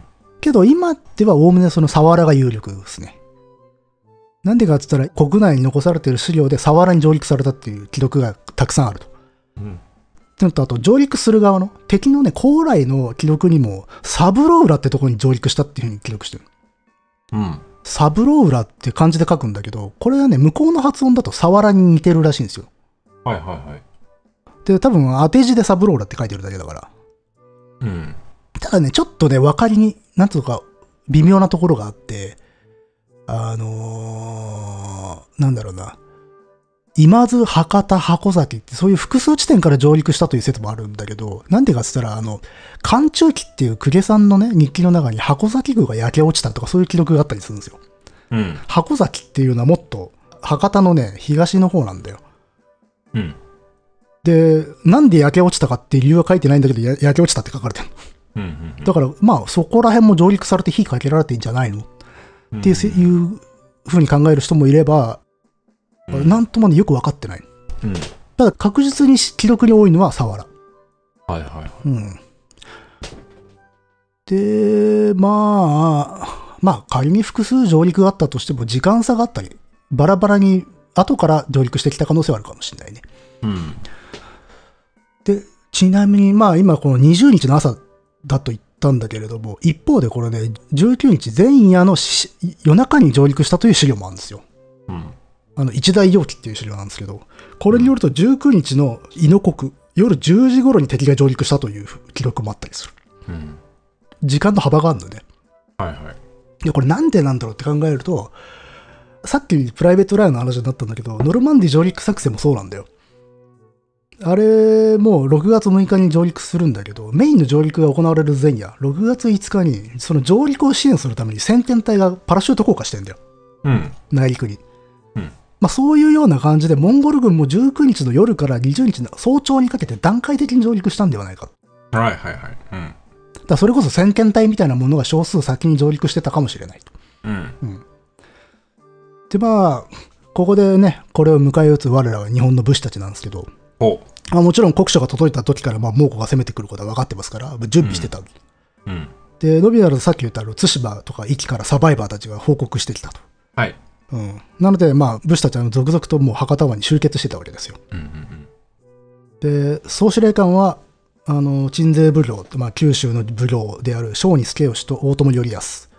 で、野戦指揮官、まあ、現場の指揮官は小児助義の息子の常助と影助兄弟って、もうややこしいんであんま覚えなくていいんですけど。もう全然覚えるつもりはないですけどね。で、まあ、それらのもとに、あの、菊池、白石、福田、東郷、飛騨、松浦、原田とか、大矢野、あと竹崎とかね、そういう地元九州の御家人たち。うん。あとね、鮭の司。何？神社のね、神官あたちまで集まったと言われてますね。あ、つかさってあの、つかさどるのつかさですね。そうそうそうそう。うんまあ、武士が宮司やってたりする時代なんで、うんまあ、そういうことはあり得ると。はい。で、ここで集結した日本軍なんだけど、残念ながら兵力が不明。数？うん。断片的なものとか一部の部隊についての記録ってのはあるんだけど、トータルの人数を記した資料ってのはないんですよ。はい。ただまあ基本的には九州各地にいた御家人たちが自前の戦力、自分が抱えてる戦力を連れてくるんで、規模はまあ本当バラバラ、うん。まちまちだったんだと思いますよ。うん。だからあのー大正クラスの小児師でもまあうん500機、うんで、その他出てくる記録だと大体100とかね、多くても200とかなのよ。うん。でちなみに騎馬武者っていうのは1機ごとにあの徒歩、あのー歩きのね、口取りと従者がつくんで、まあカウントはね、の仕方で数増えたりするんだけど、うん。馬をこうちゃんと手綱持つ人っていうのはいるんだよ。はいはいはい。まあそういうのも入れるとちょっと数変わったりはするんだけど、うん。じゃあ、一機と言われても、人としては3人ぐらいいるぞと。いるという可能性はあると。うんはいで、まあ、でね、トータルででまあ4000とか5000っていうふうに推定してる記事なんかがよく見るけど、まあ確かにそんなもんだと思います。多分1万とかいないと思う。おお少ねえな。やばいです、少ないです。でも、はい。で、しかもまあ多くさっき挙げた武士たちってほとんど地元の武士で、うん。で、幕府直轄の救援がないです。おおまだ連絡が行ってない。そうなんだよ。もちろんね、はい幕府は何もしなかったわけじゃなくて、ちゃんとね、動員令発して軍を派遣するつもりだったんだけど、まあ、言うまでもなくクソ遠いと。はい。京都ですら、10日ぐらい北九州。からうん。だから、まあ、京都にあの、六原っていう鎌倉幕府のあの、支所があるので、まあ、そこから軍勢を派遣することになるんだけど、それにしたって間に合わない。うん。上陸された時点で行ったら絶対間に合わないわけよ。うん。うん。で、しかもね、ただでさえさっき言った通り、鎌倉幕府の戦備体制の移行っていうのはね、結構鈍足っていうかね、割とゆぬるかった。うん。からちょっと遅れてる部分もあったんで。うん。一応、ただその、関東とかの武士でも九州に所領を持ってる奴らがいて、まあそいつらになるべく現地行けよっていう命令が出てたんで、関東とか東の方の武士も一応いるにはいたんだけど、ほとんどは現地の武士団。うん。で、このね、戦い2回や行われてるけど、2つとも現地軍のみで戦い抜くのよ。これ大したもんですよ、本当に。そうっすね。うんしかもね、同じ九州でも薩摩とか日向、だから鹿児島とか宮崎とかとうん超遠いわけだよ。そうですね。う。うんんで、しかもあの、通り道に筑後川っていうでっかい川が流れてるのね。うん。今、福岡県の南の方、東西に分断するように流れてる川なんだけど、うん。これを渡るのが当時非常に大変だったらしくて、うん。あの、南九州の御家人たちも間に合わない可能性があったの。うん。けれど、それをあの、現地の武士の熊代義忠っていう人が、あの、浮橋浮桟橋みたいなものを大量に仮設して通行路を確保して、守備隊の集結を助けたっていうお話が残っていて、うん。で、ただこれね、あの、北条時宗からの感情、まあその功績を褒めたたえる書状が残っていて分かったことなんだけど、この書状、あの、信憑性が疑われてる。そうなの？これ本当にあったことかっていうふうに疑われているので、実はね、これ事実かどうか分からないんですよ。うん。でも地元ではもうすごい人なんだよねっていう。でもしもこれが事実でないんだとすれば、薩摩のし鹿児島にいた島津なんかは戦闘に間に合ってない可能性っていうのはある。うん。だから実は九州全土からもう集実は集まりきれてないんじゃないかという可能性もあるんだよ。うん。というんで、かなりやばい状態だったと、日本軍はねそうですね。うんこの地元九州の侍たちが、このかつてにね、陸地の4分の1を支配した大帝国の奴らと正面から殴り合うっていう、胸熱な展開になるわけですよ。うん。うん大変だ、これは。いやー、長いですね。これ終わるんですかね。いや、終わらないことは分かってますけど。だってまだ最初の 文営ですし。まあまあまあ。で、そんな中ですよ。まあ、上陸が開始されましたと。で,、うんでね、その上陸地点から少し離れた、さっきちょっと出てきたんだけど、箱崎。うん。あの、博多のちょっと北、箱崎宮っていうで立派な神社があるところ。うん。そこのね、箱崎にね、ある男が待機してたんですね。ほでこの男も防衛軍に馳せ参じた武士の一人なんだけど、敵の上陸の方を聞くと慌てて博多方面に向かうんですね。う。ほうほうほで、この男は、あれですよ、ようやく登場しました、ミスター竹崎ですよ。う。おおやった。やっと光りつかないで出てきたわけだ。ここでね、ずっと、は箱崎でずっと待機してたの、彼は。でね、この待機してた場所が上陸地点からちょっと離れてたんで、おい、いかんいかんっつって急行するわけだ、現場に。うん。うん。佐原とかっていうのは、箱崎よりも全然あの、ひ西側なのね。だから慌てて西に向かうんだ。うんうんうん。で、あの、現存してる蒙古襲来言葉は、この向かう途中から始まるの。うん。はい。うん。ストが始まったここから。そうそうそうそうそう。で、この時にこの竹崎、あの戦場に向かおうとしてる竹崎、何人だと思います？チーム。チーム、うん。いやー、そう言われるからには少ないんでしょうね。少ないですよね。いや、少ないと言っても20人はいるでしょ。いないですね。8人ぐらいかな。もっと少ないですね。もっと少ない。5人ぐらい。5人です。そう5人。五人 まあ、これ仮にチーム竹崎にしますけど、チーム竹崎が5まあ人。はい。メンバー竹崎と、竹崎のお姉さんの旦那さんの三井助長っていう人と、旗差しっつって旗を持つ人の三郎次郎助康っていうやつと、あと老中の桃源太助光、それに中元が一人、うんこいつは名前わかんないんだけど、これだけなんうんです。。ええしかもね、これね、竹崎の家来じゃないという説があるんですよね。そうなの？と、あの、三井助長以下、名前にみんな助がつくんですね。はあはあはうん。で、っていうことはこれね、竹崎のお姉さんの旦那さんである三井助長の家来ではないかと。あ。はいはいはい。ももしくは一族。ほら、うん昔の武士はさ、通り術ってさ、同じ字を使うからね、一族。うんうんうんだから、これはだから竹崎の家来ですらねえじゃねえかっていうことになるわけですよ。うん。なるほど。うん。だから、あのーもしかしたらだから三井家、お姉さんの、まあ、旦那さんの家に頼って、ちょっと人貸してくれませんか？はいはい一緒に戦いに行きませんかと言ったか、もしくはそもそも三井のチームに竹崎が参加したか、どっちか。うん、そう、そう、その可能性高いような気がするね。そうそうそう。うん。っていうことは、竹崎は家来もいなかったってことになるわけで。で、まあ、家来も軍勢も持ってない武士が戦に参加ってことはあるのかっていう。うん。でもね、あるんですね。はあるし、しかもね、それこそ竹崎がね、この大戦にね、参加した理由なんですよ。い。はい。というのもね、この竹崎ってね、俗に無足の御家人っつってね、所領がなかったんですよ。ん？所領がなかったの。所領ってなんですか？領地。はいはい。あの、元々の家柄はむしろ悪くない方だったと言われてんだけど、どうもね、身内との間間でね、土地争いを起こしてしまったらしくて、うんで、訴訟を起こすんだけど、敗訴しちゃうんだね。で、領地を一切合切失ってしまったと。うん。で、領地がないと家臣養えないんで、家来もいないわけだ。はい。なるほど。うん。ということでお世話になっていたんじゃないかと。そうそうそう。最底辺の武士だったと。うん。で、まあ、当時の武士って本当に土地を巡る争いって本当多いんだよ。しょっちゅうやってんの、それ。はいで、まあ、でそういう、まあ、土地争いに敗れたとかっていう事情がなかったとしても、もともと規模が小さい武士ってのもいて、うん。そういう奴らってね、大体戦に参加するにしてもね、大体数機とかで参加するってのはザラにあるあ そうなんだ。一旗あげてやるぞと。の。あ、いや、あの、命令だ。命令だから出さないといけないわけで。へえ。だから、あの、3人しか出せなかろうが、500人出せようが、対等に行くのよ。うん。だからさっきあの、まあ、多くても500、大体100ぐらいだねって言ってたけど、実はね、一桁の数の武士団もたくさんいたんだと思あ、そうなんだ。う。うん。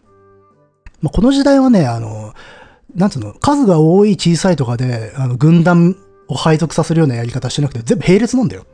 うーん。はい、連れてこれるやつ連れてきてね、つって、はい、みんなで一斉に戦いましょうっていう。そうすると、もう100人、500人いる部隊と、5人っていうのが同時にいるってことがあり得る。うーん。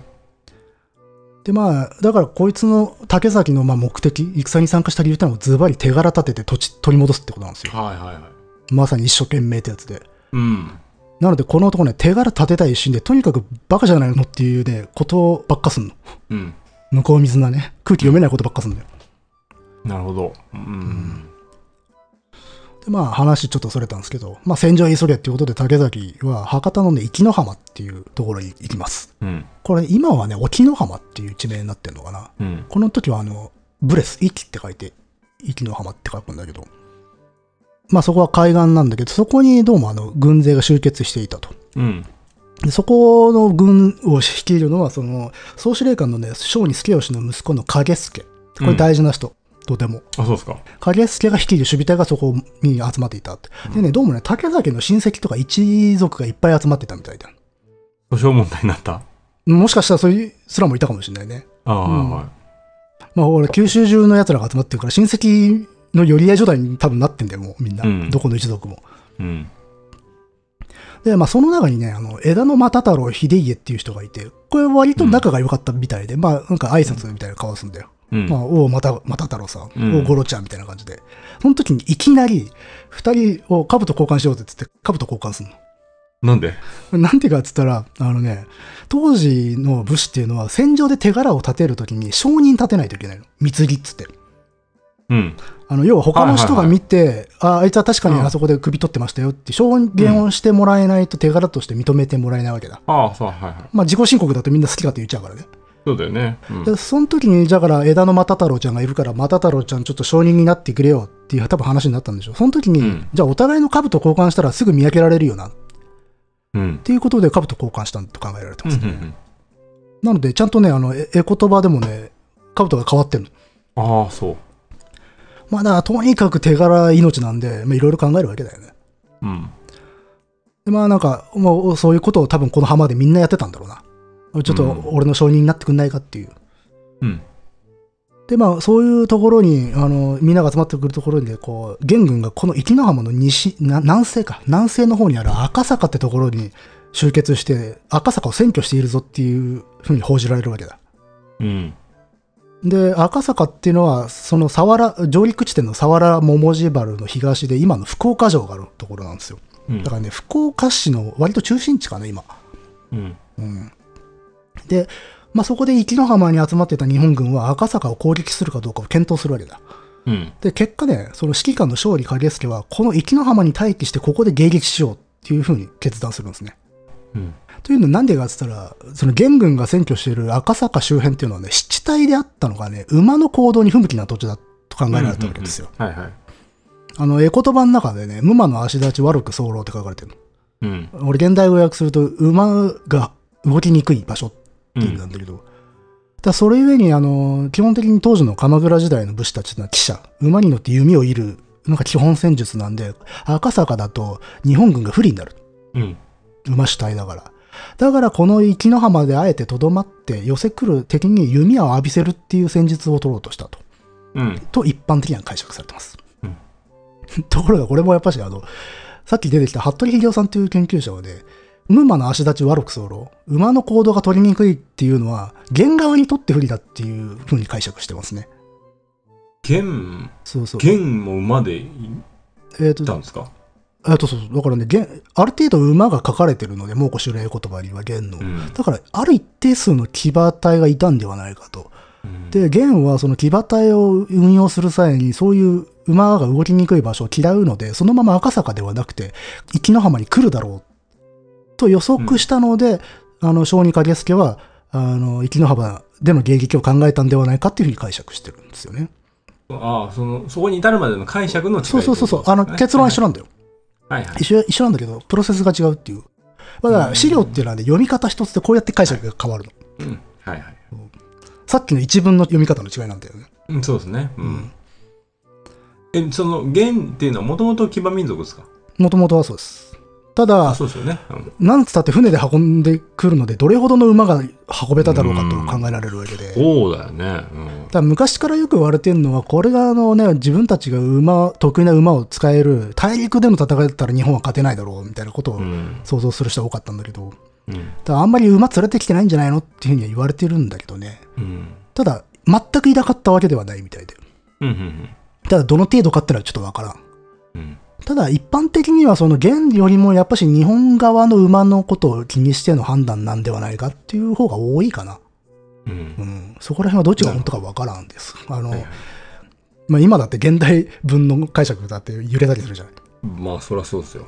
そういう感じなんで、まあどっちかわからんがともかく、まあ待機だと。うん。うん。で、まあいずれにせよそこで待機しなさいってことになって、集結した武士たちは、よし、じゃあここで踏ん張ろうぜっつって、約束な、破るなよってことを言い合うわけ。うん。そうしたら竹崎ちょっとイラつき始めるんですね、ここで。はあの、手柄立てたい竹崎としてはこんな作戦嫌なんですよ。うん。迎撃戦だとね、先駆けができなくなるんです。先駆け？先駆けっていうのは要は一番乗りで敵に殴り込みかけるっていう。これはもう栄養なわけだよ、武士として。で、もともともうこいつ数がないから、どんな戦い方したってなか勝てねえから、うんだったら先駆けで手柄立てるしかないんですよ。う。うん。もうこれははっきり言って限りなく死ぬよ、でも。このやりうん、方。そうっすね。うん。でもとにかく先駆けがしたいと。本当これから先駆け騎士がみたいになってくるんですよ、この人。あ、そう。で、まあ、やべえな、これはちょっと困るな、つうんで、あの、親戚たち、一門たちに、まあ、俺たち、庇護の門たちだけでもいいから、ぶっ込んじゃおうぜ、みたいなこと言うんだよ。うん。で、多分、他の奴らは、まあ、ちゃんと命令聞くから、いやいや、いいよってことになって、で、結局、あの、チーム竹崎だけが行っちゃうんだよね。は勝手に出撃しようとしちゃう。うんで、その時に一旦、そのね、指揮官の小児影助の陣まで行くんですよ。い。うん。そしたら、そこの小児影助の家来が、逃亡式やつが、おお前らちょっと馬降りろと。でも、竹崎はもう焦ってるんで、馬降りないうん馬馬のまま大将の影助のところまで行っちゃうんだよね。うん。で、そこで直訴するで、うちら5人しかいないんですよと。うんこんな人数じゃどうせ役に立たないですから、せめて敵陣に先駆けさせてくださいっつって。うん。で、先駆けしたら、その手柄をちゃんと記録しといてくださいね、みたいなことを随分自分勝手なこと言うんですよ。おおはいはいはそしたらね、それに対して影助ってのは、まあなんか応用な人なのかな。まあもう俺も生きて帰れるとは思ってないけど、もし生きて帰れたら、そのことはちゃんと報告しとくよ。い。つって許可出すんだね。うん。で、まあその許可の出し方もすごい悲壮だよね。うんそうね。生きて帰ったら言っとくわっていうう。ん。まあこれが当時のリアリティなんだろうね。うん。で、この時に竹崎は馬に乗ったままだってことを多分思い出したんだろうね。あ、馬に乗ったまま行ってしまいました。失礼しました。みたいなこと言うわけで。あ、はいはい。そうすると影助は気にすんだ。そのまま行けっつって。うん。で、送り出すんだね。うん。で、竹崎はその赤坂、敵がいる赤坂っていう場所に向かうんだよ。この時5人ですよ。うん。でね、この間ね、原文読んでもね、死ぬかもなとか怖いなっていうリアクション皆無なんですよ。うん。あのーとにかくね、先駆けすることしか考えてないの。うん。で、まあ、とにかくじゃあもう考えずに行こうっつって行くんだけど、おで、向かってる途中にね、あの、反対の赤坂方面からね、100機ぐらいの手勢を率いてくる武士とすれ違うんだよ。うん。仲間と。うん。どうもね、元軍をね、破った軍勢らしいぞと。お あれ？敵の首をね、太刀と成刀にぶっ刺した状態で帰ってくるやつがなんかいたんだよ。おやおや？うん。うん、で、竹崎もちょっと穏やかじゃないわけだよ。あ、そうそう。で、びっくりして、で、その武士にどなた様ですと。だずいぶん涼しげな顔をしてらっしゃるって。うん。で、これ本当に原文で書いてあるの。涼しげな顔をしてるねって。で、すると、あの、その武将は、あの、俺はあの、肥後の熊本の菊池次郎竹房というものですよと。で、そういうあなたは誰ですかいと。うん。で、まあ、そこをお互いに名乗り合って、あ、うちは親戚ですよ、つって。うちは竹崎五郎兵衛末永、つって。どうも同族みたいですね、菊池と。はい。うん。で、で、私、今からぶっ込んできますから見ててくださいよ。って言って、そそこで別れるんですよ。えうん。え。えうん。だから、まあそこで合流したりしないの。ゴールしないの？行っちゃうの、竹崎は。はで、どうもね、この菊池武房っていうのはね、その赤坂をせ まさに占領していた元軍をね、撃退してしまったらしいんですよ。そういうことだよね。じゃあ、うん。竹崎は何をしに行くの？あ、だからね、その赤坂から、そのね、元軍がね、撤退するんだよ。逃げてくるっていう話は多分聞いたんだよ。それをね、追撃しようとするの。はいはいはい。うん。え、でも、首を持ってるわけだよね。そう、首持ってんだけど、ただ全滅させてるわけではないから。ああ、うん、で、おそらくあっちの方に引いてったぜっていう話を聞いたんだろうね。うん。で、まあその時竹崎は多分焦りもしたでしょうね。俺も急いでいかないとやべえっつって。うん。うん。で、その菊池にやられた、あの元軍、赤坂の元軍は、その赤坂を放棄して二手に分かれて逃げたと言われてる。うん。で、大きい大部隊がソハラっていう、もう地名ややこしいんだけどね。ソハラっていうところに逃げて、もう別の小部隊、小さい部隊がベフの塚原ってところに逃げるのね。うん。で、このベフの塚原に逃げた小部隊が、そこからさらに取り替え型っていうところを通って、さっき分かれたソハラの本体、大部隊と合流しようとするの。うんうん。それをね、あの、竹崎は察知するの。だうん。からそれ合流させる前に、竹崎はそれを追撃しようとするんだよね。うん。で、鳥飼型っていうところで追っかけるんだけど、鳥飼型ってのはもう名前からして干潟だ。うんあの、海岸線の。うん。はい。で、干潟なんで、竹崎そこでね、馬の足取られちゃうんですよ。うん。転げちゃうんだよね。うん。で、さっき恐れていた事態がまさに起きてたわけ。はい。うん、赤坂ら辺はちょっと馬う行動を取りにくいよっていう。うん。そこでね、敵に取り逃がしちゃうんだよ。で、その小部隊はそのソハラの本体とまんまと合流しちゃうわけ。うん。目の前で。それでその敵の元軍たちはその陣地からこうね、挑発なのか威嚇なのか、こう、鳴り物をガンガン鳴らして、おい、どうした？って言うわけですよ。うん。で、竹崎はバカなので、うん。そこに突っ込もうとするんですよ。はいはい。で、そうすると、あの、手下っていうか仲間の桃源太助光は、あの、そこで静止するんだよね。あの、後から味方も来ますからと。ここは一旦待って、承認を確保してから攻撃しましょうっていうことを言うの。うん。で、まあ、あの、承認ってさっき言った手柄を、うん。あの、確認してもはいらうためのね。はい。これはね、あの、無謀な手柄バカを止めるためにそういう言い方をしたのか、あるいは本当に承認がいないと困るなと思って言ったのかっていうところなんだけど、まあ、多分、うんあれですよね。前者ですよね。うん。うん。まあ、そう、そんな気がしますわな。うん。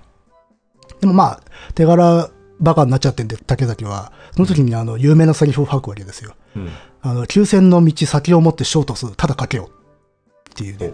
武士ってのは先駆けして手柄立ててなんぼなんだよ。とにかく行くぞ。うんつって叫んだままそのまま突進しちゃうの、一人で。おう。で、まあ、しょうがないからみんなわーっつってついてくるしかないよね。たった5人ですよ。うん。うん。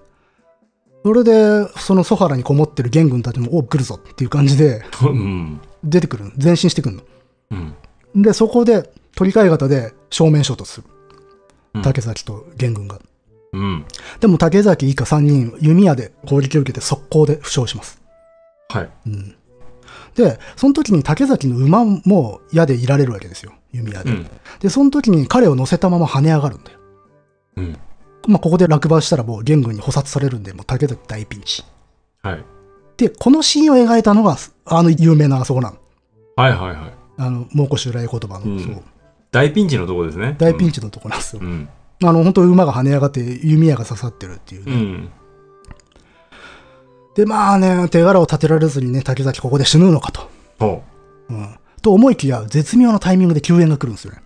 う。ほう。で、これね、白石六郎道康っていう肥前の国のね、御家人が後ろからね、多数の手勢を率いて駆けつけてくれるんですよ。で、そうすると、元軍はなんか5人だと思ったらもっと増えたぞと。やべえやべえ。つって、ソハラに引き下がる。うん。で、ちなみにこの白石隊が駆けつけるシーンっていうのは、その同じ絵には描かれてる。うん。一塊の騎馬隊が駆けつけて一斉射撃しているっていう絵が描かれている。うん。で、反対側にはその矢を受けて逃げ惑う元軍が描かれてる。うん。でね、ちなみにこのシーンっていうのは竹崎の前、周辺にいる蒙古兵、元軍の兵と後ろに逃げていく元軍の兵が明らかにタッチが違う。ので、うん後から書き加えられたと考えられてます。うん。なるほど。で、そこでねいろ、いろんなものが書き加えられて、ちょっと意味を改ざんされてるんじゃないか、というふうによく言われてますわね。うん。まあまあまあ、そんな感じでちょっとピンチを救われましたよと。はい。で、もうその白石に救われたんで、お互いそこで承認になることを約束するの。うん。うん、やっぱり手柄のことを忘れないです、こいつら。うん。すごいですね。で、ちなみにこの時、この戦いで、筑後の国の御家人のね、三友又次郎っていう人が一緒に戦ってたんだけど、首の骨を矢でいられたんだよ。はで、それも、彼の分も承認になってやる。うん。なんでかっつったら、負傷もね、手柄だから。なんだ。だから手、お、怪我したねっつって、じゃあ手柄だってんで、じゃあ承認になってあげるよっていう。いい。誰が見ても承認立てる必要ねえだろうと思うんだけどね。うん。刺さってますから。うん。でね、蒙古襲来に描かれる文永の駅、竹崎の戦いってのはここで終わりなの。はい。おそらくこれで助け出されて、この後陣に帰ってんだね、おそらくはね。うん。で、次の段階はもうね、戦後の話になっちゃう。うーん。そう。ただ、ただ文永の駅自体はここでは終わらないので、もうちょっと続くんで、ちょっと一旦ここで竹崎パートを離れる必要があるんですよ。あ、またじゃあちょっと控室にお戻りいおただいて。戻りいただいてっていう。はい。でね、基本的にね、この戦いってのはね、体系だった戦闘経過を記録した資料ってないんですよ。うん。なので、はっきりしなくて、で、あの、参戦した武士団が残したわずかな文書うん。から推測する感じになるんだけど、うんその中であの福田文書とかで統合文書っていうね、まあ、現場で戦った奴らが残した文書があると。うん。それによるとね、竹崎たちが戦った鳥飼方には他にあの福田兼重とかね、戸郷惟親っていう武士たちも駆けつけたっていうことが書かれてるのね。これあの、襲来言葉には書かれてないんだけど、うん。そいつらの文書に書かれていると。うん。で、その時にその元軍をその、ね、鳥飼方からね、桃地原方面に配送させたらしいんですね。うん追い返したと。うん。なのでね、多分この時点で菊池が赤坂の元軍を追い散らした、あの最初にすれ違ったあいつで。うん。はいはいはい。あいつが赤坂をダッシュした時点で最初の生野浜で待ち伏せるっていう方針は多分変更されてるんですよ。うん。で、じゃあ主力も鳥飼型、桃地原方面に進撃するぞっていう多分流れに変わってたんでしょうね。うん。で、ちなみにこの時の戦いで、あのね、猛虎の元の大将っぽいやつを弓矢でいたわすことに成功したっていう記録があるんですね。ほうほうほまあ、なんか、偉いやつをやれたかもしれないという。う。はいはいはい。うん。もうほぼ勝ってるじゃないですか。そうなんですよね。そう。で、うんさらに西のね、メイハマってところでも元軍を破るっていう。もうさっきから地名がいっぱい出てきて、これよくわかんないと思うんだけど、地図見ないと。うん。これ、まあ、要はね、元軍の上陸地点ぐらいまで押し戻してんだよ。うん。そ相当活躍してますよね、日本。そうそうそうそうそう。やばいじゃないですか。え、でも数はやっぱり向こうの方が多いわけ多いでしょ？わけ全然。なんだなんだ？で、ちなみにね、この確実性の高い記録、まあ、おそらく信憑性が高いだろうっていう記録から導き出せる、その分野抜きの戦いというのはね、竹崎の行動と合わせてうん考えるとで、この鳥飼型の戦闘がおそらく主戦場、うん。あの、この分野の駅の最大の戦いであろうと考えられています。つまりハイライトだと。もうハイライト終わっちゃったね、じゃあね、今。そうそうそう。なので、あれ、押してんじゃんと。押してますね。で、じゃあちなみにこれ、攻めた側の記録はどうなるかって話ですよね。はい、そうそうそうそう。ここが気になるところですよ。で、これがね、現もね、高麗もね、いずれもあっさりしてます。おうやっぱね、失敗した作戦だからですかね。あの、はい。現の記録は、上陸して日本軍任してやったけど、矢が尽きたから帰ったわって書いてある。もうなんか、ぼそりとつぶやいたような感じですよね。なるほど。うんで、ディテールが全然ないんだよね。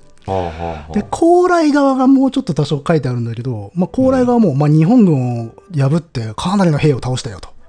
でも兵が疲れてる上、あの、司令官の一人、劉福公が流れに当たって怪我しちゃったんで、ちょっと一旦引いたわ。みたいなことが書いてある。言い訳っぽいね。ちなみにここで出てくる劉福公が矢で流はい。れ屋に当たったって、これさっき出てきた、日本側の記録に出てきた、うんうんうん。あの、大将っぽいやつをいたおしたっぽいぞって、うんこれがおそらく劉福公であろうと考えられてる。うんうんうんうん。なのでまあ、結構将軍クラスがやられる、まあ負傷するっていうのは相当な激戦で相当押されてますわな。そうですよね。うん。でまあね、この後、じゃあ実際戦局どうなるのか。これはだ諸説あって難しいんだけど、20日の夜には元軍は上陸作戦を放棄して撤退してしまうんですよ。はい。で、まあそもそもね、上陸作戦で陸に拠点作らずそのまま船に帰っちゃうってこと自体おかしな話なんで、うん。もうかなり早い段階でおそらく撤退が決意されてたんだろうと。はいはい。で、ただ幸いになるかな、この撤退が決定される際の元軍の軍議の記録が残ってるの。会議。うん。うん。それによると、あの、まあ、撤退しようって話にななるんだけど、高麗側の大将の、あの、例の金宝慶さんが、はい。金宝慶さんがまだやれますと。もう一回攻めましょう。と進言するんだけど、まあ、最高司令官のクドゥンは、いや、ここはもう引こう。つって撤退命令を下すわけですよ。うん。で、まあ、ここで引くんだけど、これさっきから言ってるようにおかしくないですかと。この流れ、ね日本軍めちゃめちゃ押してますよね。めちゃめちゃ押してるように思えます。ええね。でもあれじゃないですか、現行ってさ、日本の武士がすんげえ苦戦したって我々習わなかった。習った、習った。うん。戦い方の違いに圧倒されたみたいな。そう、まさにそれなのよ。それこそ、だから毒矢がなんだなとかさ。そうそうそうそうそう。これはね、実はね、そのイメージっていうのはある書物がベースになってるの。ほぼ、すべて。うん。で、これ今までわざと触れてこなかったんだけど、八幡愚道訓っていう書物があるのね。うん。で、これはね、八幡愚道訓っていうね、岩清水八幡宮、あ京都にある、今もあるすごい立派な神社ね。うんそこのね、神官もしくはお坊さんが書いたとされる書物で、うん。その岩清水八幡宮が祀っている八幡神の霊言、偉大さを説いた宗教書なんですよ。そうなの？そこに原稿のことが記録されてるんだけど、あそれによると日本の武士は終始苦戦してたと。基本的に負けてると書かれてたの。そうそうそう。うんで、ね、多分聞いたことあると思うんだけど、あの、日本の武士は名乗りを上げて突っ込んでったりとか、そうそうそうそう、それそれそれ。で、一騎打ちばっかり従って、それをなんか元軍はね、あの、お構いなしに集団戦法で攻めてこられちゃって、囲まれちゃったとか、うん。あるいはこう、ね、鉄ハウでうんビビってみんな逃げ散らかしたとかね。うん。あるいはもう博多周辺はもう広範囲にわたって元軍に蹂躙されて、で、女子供老人はもう満単位で拉致されたと。うん。っていう話になってった。これがね、うん。あの、基本的にみんなが聞いてきた原稿なの。そうですね。授業では確かそう習いましたよ。あ、でもさっきちょっと触れたけど、その、し劉福公がす弓矢で狙撃されたっていうことは、この八幡宮道君にも出てくるんだけど。うん。でもね、なんかおかしなことが多いんですね。あの食い違うことが多いと。でね、うんもう最終的にはね、この小児影助、あのさ最初に出てきて壱岐浜に待機してた指揮官ね、あいつの軍っていうのは、水木、あれね、太宰府方面に逃げたってなっちゃうの。うん。うん。明らかにさっきの話からするとさ、上陸地点までもう追い込んでますよね。うん。けど八幡宮道君では太宰府方面に逃げたって話になる。うん。でも、そこまで行くと、ん元が引き上げた理由にならないよね。そうそうわかんないもんね。だからこれなんで引き上げたかっていうと、八幡宮道君はこう言ってるんですよ。あの、まあ、神仏のおかげだと。ああ、そこで急に宗教を見帯びてきますね。まあ、さっき言ったように、その、日本軍はもう逃げちゃったんだよ。はい。誰も撃退する者がいない中で、あの、夕方？日本軍が撤退した後の夕方に、さっきちらっと出てきた箱崎宮が燃やされたっていう、ここで箱崎宮が出てくるんだけど、その燃えている箱崎宮から30人の白装束を着た謎の兵が現れると。ふわっと現れて飛んでくる。で、元軍に猛然と矢を浴びせたと。で、元軍は驚いて海まで引き下がった。そしたら今度は海が燃え出した。で、そこで混乱してる中、さらに謎の船が2艘現れて、そこに、あの、右往左往していた元軍をことごとく撃ち取ったっていう。で、そこからまたさらにたまたま逃れた者たちもいたんだけど、そこに追い打ちをかけるように大風が吹いた。それで元軍は完全撤退して、元軍は一夜にして博多湾から姿を消したと、八幡宮道君に言ってるんですよ。そうか。それで日本は勝ったんだっ。ていう。そうそうそう。まあ、超常的な力で撃退されましたと。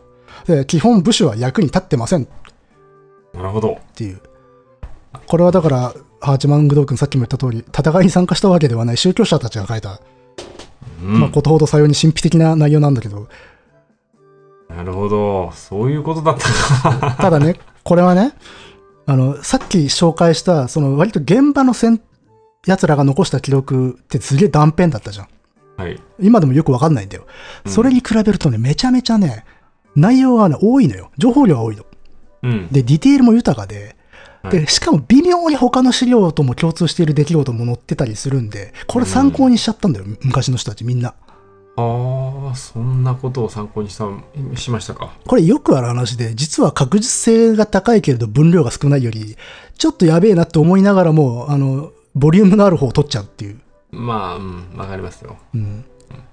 で、まあ、でもこんな神の力で勝敗が消したなんて、ことはね、信じるわけにいかないんだけど、まあこれが通用しちゃったんだよね。まあ、あるでしょうん。でもまあ、だからさすがに今の学者さんたちはさすがにこれは全面的に受け入れるっていうことはないなと。う。はい。うん。まあだから、ある程度確実性の高いところでは、そその手前で喋ってきたような内容うん経緯で推定されてるわけなんですよ。うーん。そうか。うん。じゃあ、乃木さんは覚えてますか？僕ら大体中2ぐらいでやりますよね。そうですね。うん。僕今思い出しましたけど、うん。うん。そんな内容でした。でしょう。まあ苦戦、うんあのなんか戦い方が全然違ってて、まあ日本はちょっと保守的な戦い方したんで全然通用しなくて苦しんだっていそうそうそうそう。苦しんで、最後風が吹いてみたいな。そうそう。だからこれのソースは全部これな、あの、八幡宮道君なんだけど抜いてみたらめちゃめちゃ割と鮮やかに勝ってますよねっていう。そうですね。うん。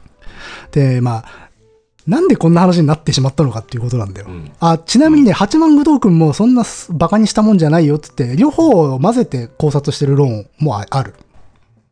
でも、まあ、うん。えっ、と、八幡宮道君抜いて考えても、うん。でも日本の方が兵力は少ないじゃない？少ない、圧倒的不利だったここで勝ったっていうのは、理由がちょっとわかんないですね、いまいちね。あ、これはね、本当に諸説あるよ。あの、もう、原側の主張で言えば、まあ、へ撤退の時に言った理由っていうのは、敵はどんどん増えるぞと。でも我々は増えねえみたいなこと言ったわけだ。兵は疲れててって。ああ、そっかそっかそっか。やっぱし敵地なんだよ。そうですね。なるほど。で、今と違って全然地図がちゃんとあるわけでもない。うん。どれほどの、あの、軍勢が潜在的に日本国内にいるかもわからない。うん。だからそういう割ともう目塞がれているような状態で敵地に乗り込んでるんで、これ実はね、原側からしたら相当怖い作戦なんだよ。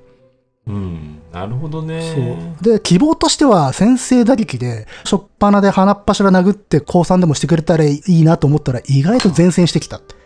そういうんで、はいはいそこで戦意をある程度喪失したんじゃないかと。じゃあ、もともと奴らは駐屯して占領しようという気ではなかったってことですね。そこが、あの、一つ、説の分かれ目で、あんまり本気じゃなかったんじゃないかって威力偵察説っていうのをそこで途絶える人もいる。うん。要は、どんだけの戦力があるのかを確認するために、ちょっと攻めてみたみたいな、うん。いう説もあったりはするんだけど、ただ、それはね、五座雄一さんとかは結構批判してますね。うん。なんでかって言ったら、威力偵察っていうのは次の大作戦のためにやるものなんだよ。そうっすよね。けど、後半の駅ってここから7年後だからね。あそうそう。だから、い威力偵察として成立してないので、うん。だからそれはちゃうんじゃね？っつって、単純に割と初戦でやれると思ったらやれなくて、すぐに引き下がったんじゃないかっうん。ていう考えが割と多いかな。うん。まあ、だし、血のりもあるし、まあ、日本の鎌倉武士の戦闘能力もある程度高かった。まあ、そういうのが総合した時に、こういうことになったのかなっていう。なるほど。うん。で、まあ、ちなみになんだけど、さっき言った八幡宮君、あれなんであんなことになっちゃったのかっていうのも、うん。割と重要なところで。うん。あのね、当時、あの、こうなんでこう、ここまで武士を雑魚だというふうに見なし、あの、書いたかっていうと、うん。当時この原稿ってね、自社も戦ってたの。はい。神仏の力で。うん。うん。祈祷したりお祈りしたりとか。おーおもちろんそれって勝手にやってたわけじゃなくて、幕府とか朝廷からの命令をでやってんだよ。うん。要は、まあ、神仏を動員して追い返せと。うん。で、まあ、当時のリアリティってそういうもんですからね。うん。で、実際感情とかもらってたりするわけだよ。お寺なんかも。これ前線でやってるわけじゃないですよね。もちろん、奥でお経を読んだりとか、お祈りしたりとかする。ええまあだからそんな感じだったんで、あの、元軍が撃退できた時に、これ俺たちの手柄でもあるんだぜって言って、宗教者たちがアピっちゃったわけだ。なので、武士が普通に頑張って追い出したっていう感じだとい困るわけなのよ。うん。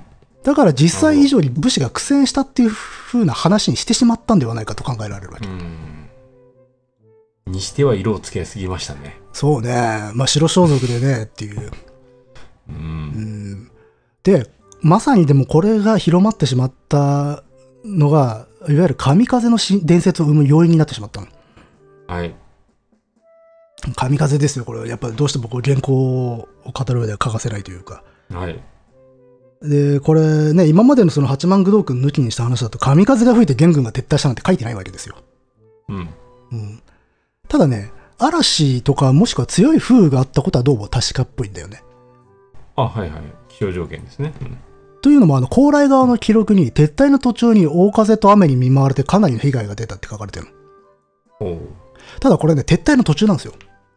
まあ、撤退の途中なんで、撤退そのものの理由ではないと考えられると。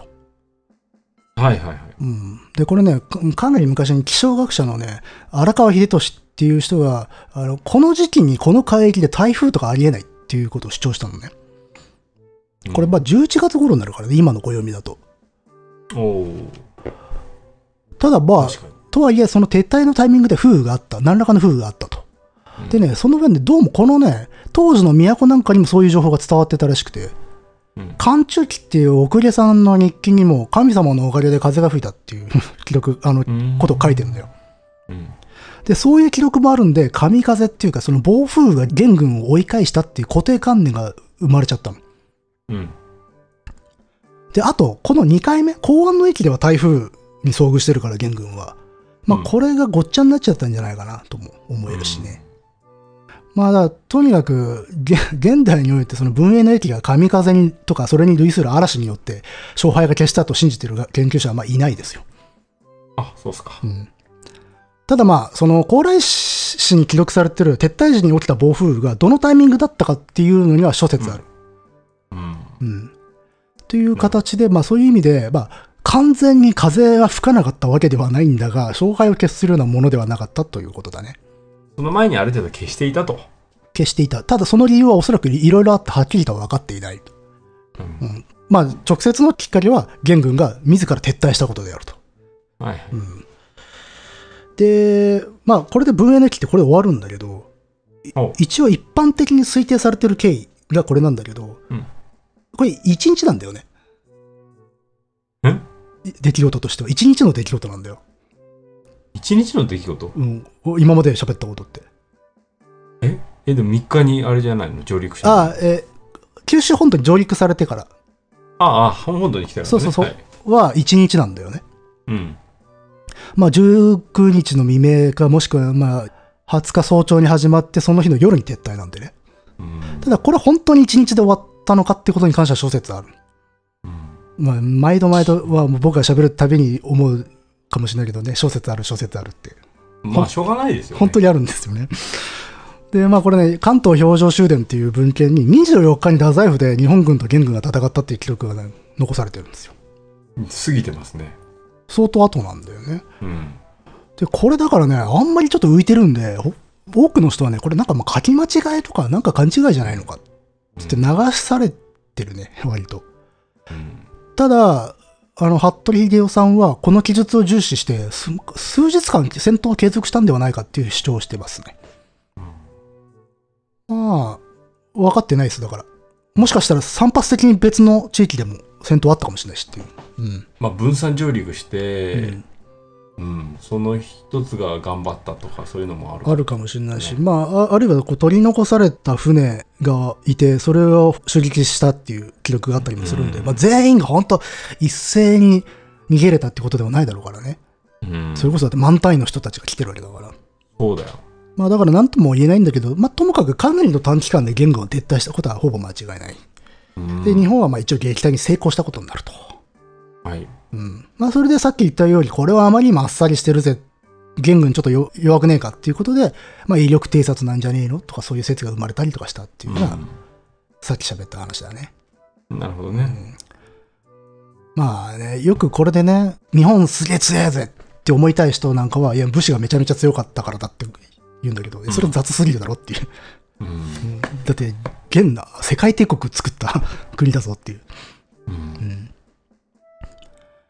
で、まあ、まあ、幕府もね、これで終わりじゃないなと当然思ってるわけで、で、次なる侵攻に備えてこう防備体制をね、構築していくわけです。うんで、例えばそれはあの、石追事っていう、原稿ボーリーって呼ばれるさ、あの、石垣の壁あるじゃないですか。はいはいはい。あれをね、作り始めるわけですよ。うん。今も福岡のね、南箇所とかで見られるけど、うんあれを要は海岸線に構築して、上陸を事前に阻止しようっていう考えになるわけだ。うん。最初から上陸させないっていう。うん。っていうのと、あと、これね、ちょっと難しい話なんですけど、九州防衛のために本所1エンチ10人への動員令を発するっていう。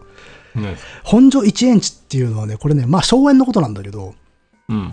で、本所1エンチ10人っていうのはその荘園を管理している武士たちのことなの。うん。で、これ、どういうことかっていうと、この人たちって御家人じゃないの。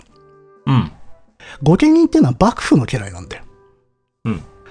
で、幕府の家来じゃない武士ってこの時代いたの。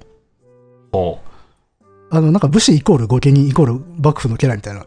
そんな感じだけどイ。メージあるんだけど、実は幕府の指揮系統にはない武士たちっていうのがかなりいた。で、そいつらのことを本所一日10人っていうんだけど、うんこいつらにも動員をかけられるようにするんだ、幕府は。うん。まあそういう状況になっていった。で、まあ、この辺の話っていうのは、もう受け身の防衛構想じゃないですか。うん。それだけじゃなくて、もう先手を打って、むしろこっちから攻めようじゃないかっていう構想も出てくるんですよ。おう。だから次攻められる場合、朝鮮半島、高麗をむしろ叩こうじゃねえかと。はい。で、しかしね、これはすぐ頓挫しちゃいます。はい。まあちょっと現実的じゃなかったんでね。それはちょっと厳しいだろええということで、で、まあ、じゃあここで 竹崎さんに最後に登場してもらうしかないなかう。ああ、最後に、はい。ら。まあ一方竹崎ですよ。はい。あいつはこの文永の駅の後何をしていたのかっていう。うん。実はね、まあ翌年のね、検事元年の1275年うん。に6月、関東、鎌倉に向かってました。九州から鎌倉に向かって旅してました。ほなんでかっていうと、手柄のことしか考えてなかったですよね。う。うん。なので、自分はね、まあ、勇敢にもあの鳥飼方の戦いで敵に突っ込んで、うん。まあ、で、白石に助けてもらったと。うん。で、一応でもあれは先駆けっていうことで、先行を立てた気でいたんですよ。うん。俺は先駆けしたぞって。はい。ところがね、先駆けの功績がどうも認めてもらえなかったみたいなんですよ。おお。これは悠々しき事態だ。そう、あの、感情ってね、あの、戦闘が終わった後に、あの、表彰状みたいなのもらうんだけど、その中に書いてなかったの、うん先駆けのことは。はい。で、おい、ふざけんなと。うん。で、あの、指揮官のね、小児影助はどうも約束通り、あの、引き付けつってね、手柄の記録はしてくれてたらしいんだよ。うんただ、、そのから上で止まっちゃったの。うん。あの、その兄貴のね、常助が鎌倉の報告書に、そういう手柄を全部送るんだよ。で、鎌倉幕府のその役所が吟味するの。これは恩賞にふさわしいかどうかっていう。その報告書に入れてなかったの。うん。こういう手柄ってちゃんと中央で認めてもらえないと受理されないんで、はあはあはあ。でそこに入ってなかった。もう激横ですよ、竹崎。うん。で、これはもうしょうがないっつっても、じゃあ直接鎌倉行って幕府に訴えてやろう。なるわけだよ。うん。でもね、これ一族みんな反対します。うん。誰も協力してくれなかった。うん。だから誰も協力してくれないんで、もう、旅費捻出するために馬も、もうみんな売っちゃったの。おお。で、お音も二人だけ連れて旅立ったんだけど、もう一族からソース感食らったんで、もう誰も送ってくれなかったらしいですね。はいはいはい。でもね、途中でまあ、いじけつつも、まあ、鎌倉向かう途中で、あの、烏帽子親の三井新左衛門、末成っていう人の家に寄るんですわ。うん。この人ね、烏帽子親なんですわ。ん？烏帽子親っつってね、あの、昔元服っていうのやるでしょ？子供から大人になる儀式で。はい。うん。その時に儀式でね、その子供にね、烏帽子をかぶせてやるっていう役目の人がいるの。そう、はい。で、このね、烏帽子をかぶせてくれるっていうのは、ただのしそこらの人じゃダメなの。うん。今後一生親代わりとして付き合っていく人じゃないとダメなの。へえ。だから、あの、もう、意味名のね、実名の一部をもらったりするような関係。うん。だから、ゴッドファーザーみたいな相手だね。うん。その人のところに寄ったんだけど、この人がすごいいろいろ援助してくれたの。道中の、あの、多分旅費なんかもくれたんだろうね。うん。で、かつね、この人はね、実はね、幕府の偉い人ともパイプがあったんだね。うん。なので、その人を介して渡りをつけてもらえたらしいんですよ。はいはい。で、2ヶ月ほどかかって鎌倉着くんだけど、そこでね、その烏帽子親の人脈もあってかね、その恩賞奉行の足立康盛と面会が叶います。はい。でこれ超偉い人です。あ、そう。うん。おお。竹崎からしたらもう雲の上の人。うん。で、でも竹崎はそこでね、一生懸命自分が頑張ったってこと。なのにそれを幕府への報告に漏れてるってことをこう切々と訴えるわけですよ。うん。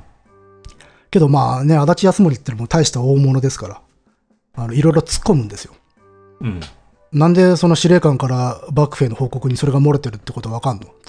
とかね、うん。ちょっとね、圧迫面接みたいなことすんの。はいはいはい。その時には竹崎も、いやいやいや、つって、あの、感情もらった時にその先書きのことが書いてなかったから多分言ってないと思ったんですよ、つって。うん。まあ説明するの。うん。そしたら今度あれたちが、うん、じゃあ君は何敵の首取ったの？と。うん。それ、それか戦死した？戦死してないよね生きてるよねつって、してないでしょつって。だからそれじゃあ手柄になんないよつって。でも、怪我はしたよねつって。それは記録に残ってるよねつって。じゃあそれでいいじゃんつって。うん一応、負傷することだって手柄になるからねつって。それじゃ不足なの、って言われる。そうすると竹崎は、いや、手柄が十分とかそういうことじゃないんですよ。つって私は先書きをしたって。これが事実。おこの事実が大事なんですよ。つって力説のね。うん。いや、現場のね、指揮官の将に影助殿に確認してくださいと。そうすれば分かりますから、つって。で、それが嘘だったら、もう首跳ねてもらっていいですよと。うん。そしたら足立が、いや、そういうわけにもいかねえよと。うん。それでは竹崎はさらにもう追い込んでいくんですよ。うん。あ、もう私もね、何も恩賞が欲しくて言ってんじゃないよと。うん。先駆けしたことを認めてほしいだけなんですよって。それ以外のことはどうでもいいんです。ってうん。言ったらもう足立も、オッケーオッケー分かった分かった。じゃあ将軍様に伝えときます。今日はもう帰っていいよと。うん。で、しばし鎌倉で沙汰を待ちますと。うん。で、そっからで11月の1日ですよ。8月について。半年ぐらい。結構いたんだよね。はい。そしたらね、呼び出しを受けて、行ってみたら、めでたく訴えを通りました。おおうん。あの、足立さんからね、あの、恩賞として所領、領地をもらえるっていう下し踏みを、うんまあ、証明書みたいなものを渡されるのよ。で、これ普通はね、こういう偉い人から直接渡されるってことはない。うん。まあ、全部本人なんだけどね。ん全部本人なんだけどね。あ、本人なんですね。で、まあ、まあ、これでようやくとね、苦労が報われたんだよ。うん。ね、無足、家来もろくにね、いないような状態で無謀な特攻をした甲斐があったと。うん。で、まあ、ことは済んだんで、それで足立康盛さんもね、じゃあ、こういうことで、じゃあ早速帰るかい？ってうん。言われるわけよ。それで、まあ、多分内心竹崎もね、よっしゃ、早く帰ろうって多分思ったんだけど、ただ、うんここで帰るって即答したら、なんで、やっぱりこいつ恩賞が欲しいだけじゃんって思われるんじゃねえかなって一瞬ちょっと心配しちゃって、いや、ちゃんと将軍様にこの先駆けの事実が伝わるまでここにいます。ほつって、なおも食い下がるんだよね。う。うん。そしたらもう足立も、いやいや、ちゃんと伝えたっつって。伝えたからお前に恩賞が出てんだよと。うん。だからもういいですよと。言って、じゃあまあ帰りましょうってなったの。うん。けどなんかこう竹崎のこの気の回し方はリアルじゃないですか。うん、そうですね。うん。うん。で、あとなんか竹崎の憎めないところっていうの。なんか本当にこういうやつだったんだろうなっていう感じするんだよな。まあ、うん。でもまあ、いろいろ気は回せるところはある。ある交渉術持ったやつだなとは思います。まあそうね。だっておそらく根回ししてもらってるしね。うん。そのエボ庄屋の人そうにね。ですね。うんう。ん。まあ、ただ、もしかしたら足立もなんか強情なやつだなとか、可愛いやつだなって苦笑い浮かべてたかもしれないね。そうですね。うん。なんでかっつったらね、この後ね、足立はね、プレゼントくれんだよ。そうなの？あの馬と鎧くれんの。あ、そう。うじゃあなら、なかなか、うん気に入ってたんだよ気に入ってはいたんだね。だからそれで竹崎も感極まって何も言えなくなってしまったと。本人が10回しておりますと。で、この時のシーンっていう、面会の時のシーンっていうのは絵言葉にも書かれてんだけど、あの、足立の顔もね、なんかね、頼りがいのある粋な兄貴っぽい感じで書かれてますよ。うんまあ主観ですけどね。うんうんだこれ検索すると出てくるんでね。あ、そう。で基本的にね、このね、絵言葉ってね、竹崎に恩義かけてくれた人って、なんかみんな心なしかナイスガイとして描かれてる、顔が。うん。とば、ここで竹崎はまあ第一のミッションはコンプリートしました。はい。まあ、彼には次の戦いが待っているわけですよ。はい。ね、こっから6年後、公安の駅でも彼はまあ同じぐらい手柄バカを発揮することになるわけです。おー、待ってました。ということで、今回はここまでで。はい、だって皆さんまだ原稿って2回あるからさ、そうなんですわ。そのうちの1回しか終わってないんだよ、今。これは大変だよ。でここで終わらざるを得ないんで、え終わりにしますよ。えはい。1回。うん今回はまあ前後編ということで、前後編です。ええ。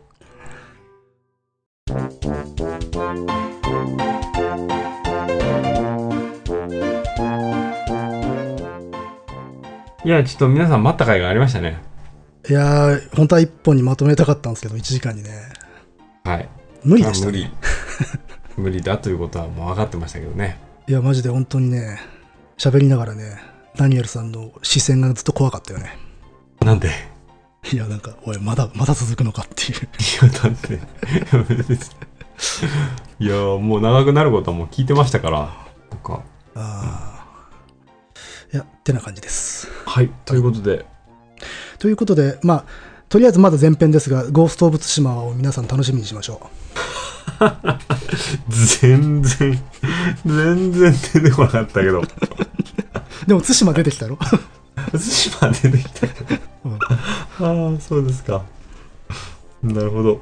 じゃあ、今回は、二人で前編後編やるっていうのは珍しいパターンですが。ああ、そうだね。うん。ということで、また日を改めて後半を撮りたいと思います。はい。いや、お疲れ様でした。お疲れ様でした。えー、っと、ご意見、ご感想などは、dice.caesar.gmail.com dice.caesar.gmail.com までお願いします。お願いします。はーい。はーい。それではまた。はーい。疲れた。後編に続く。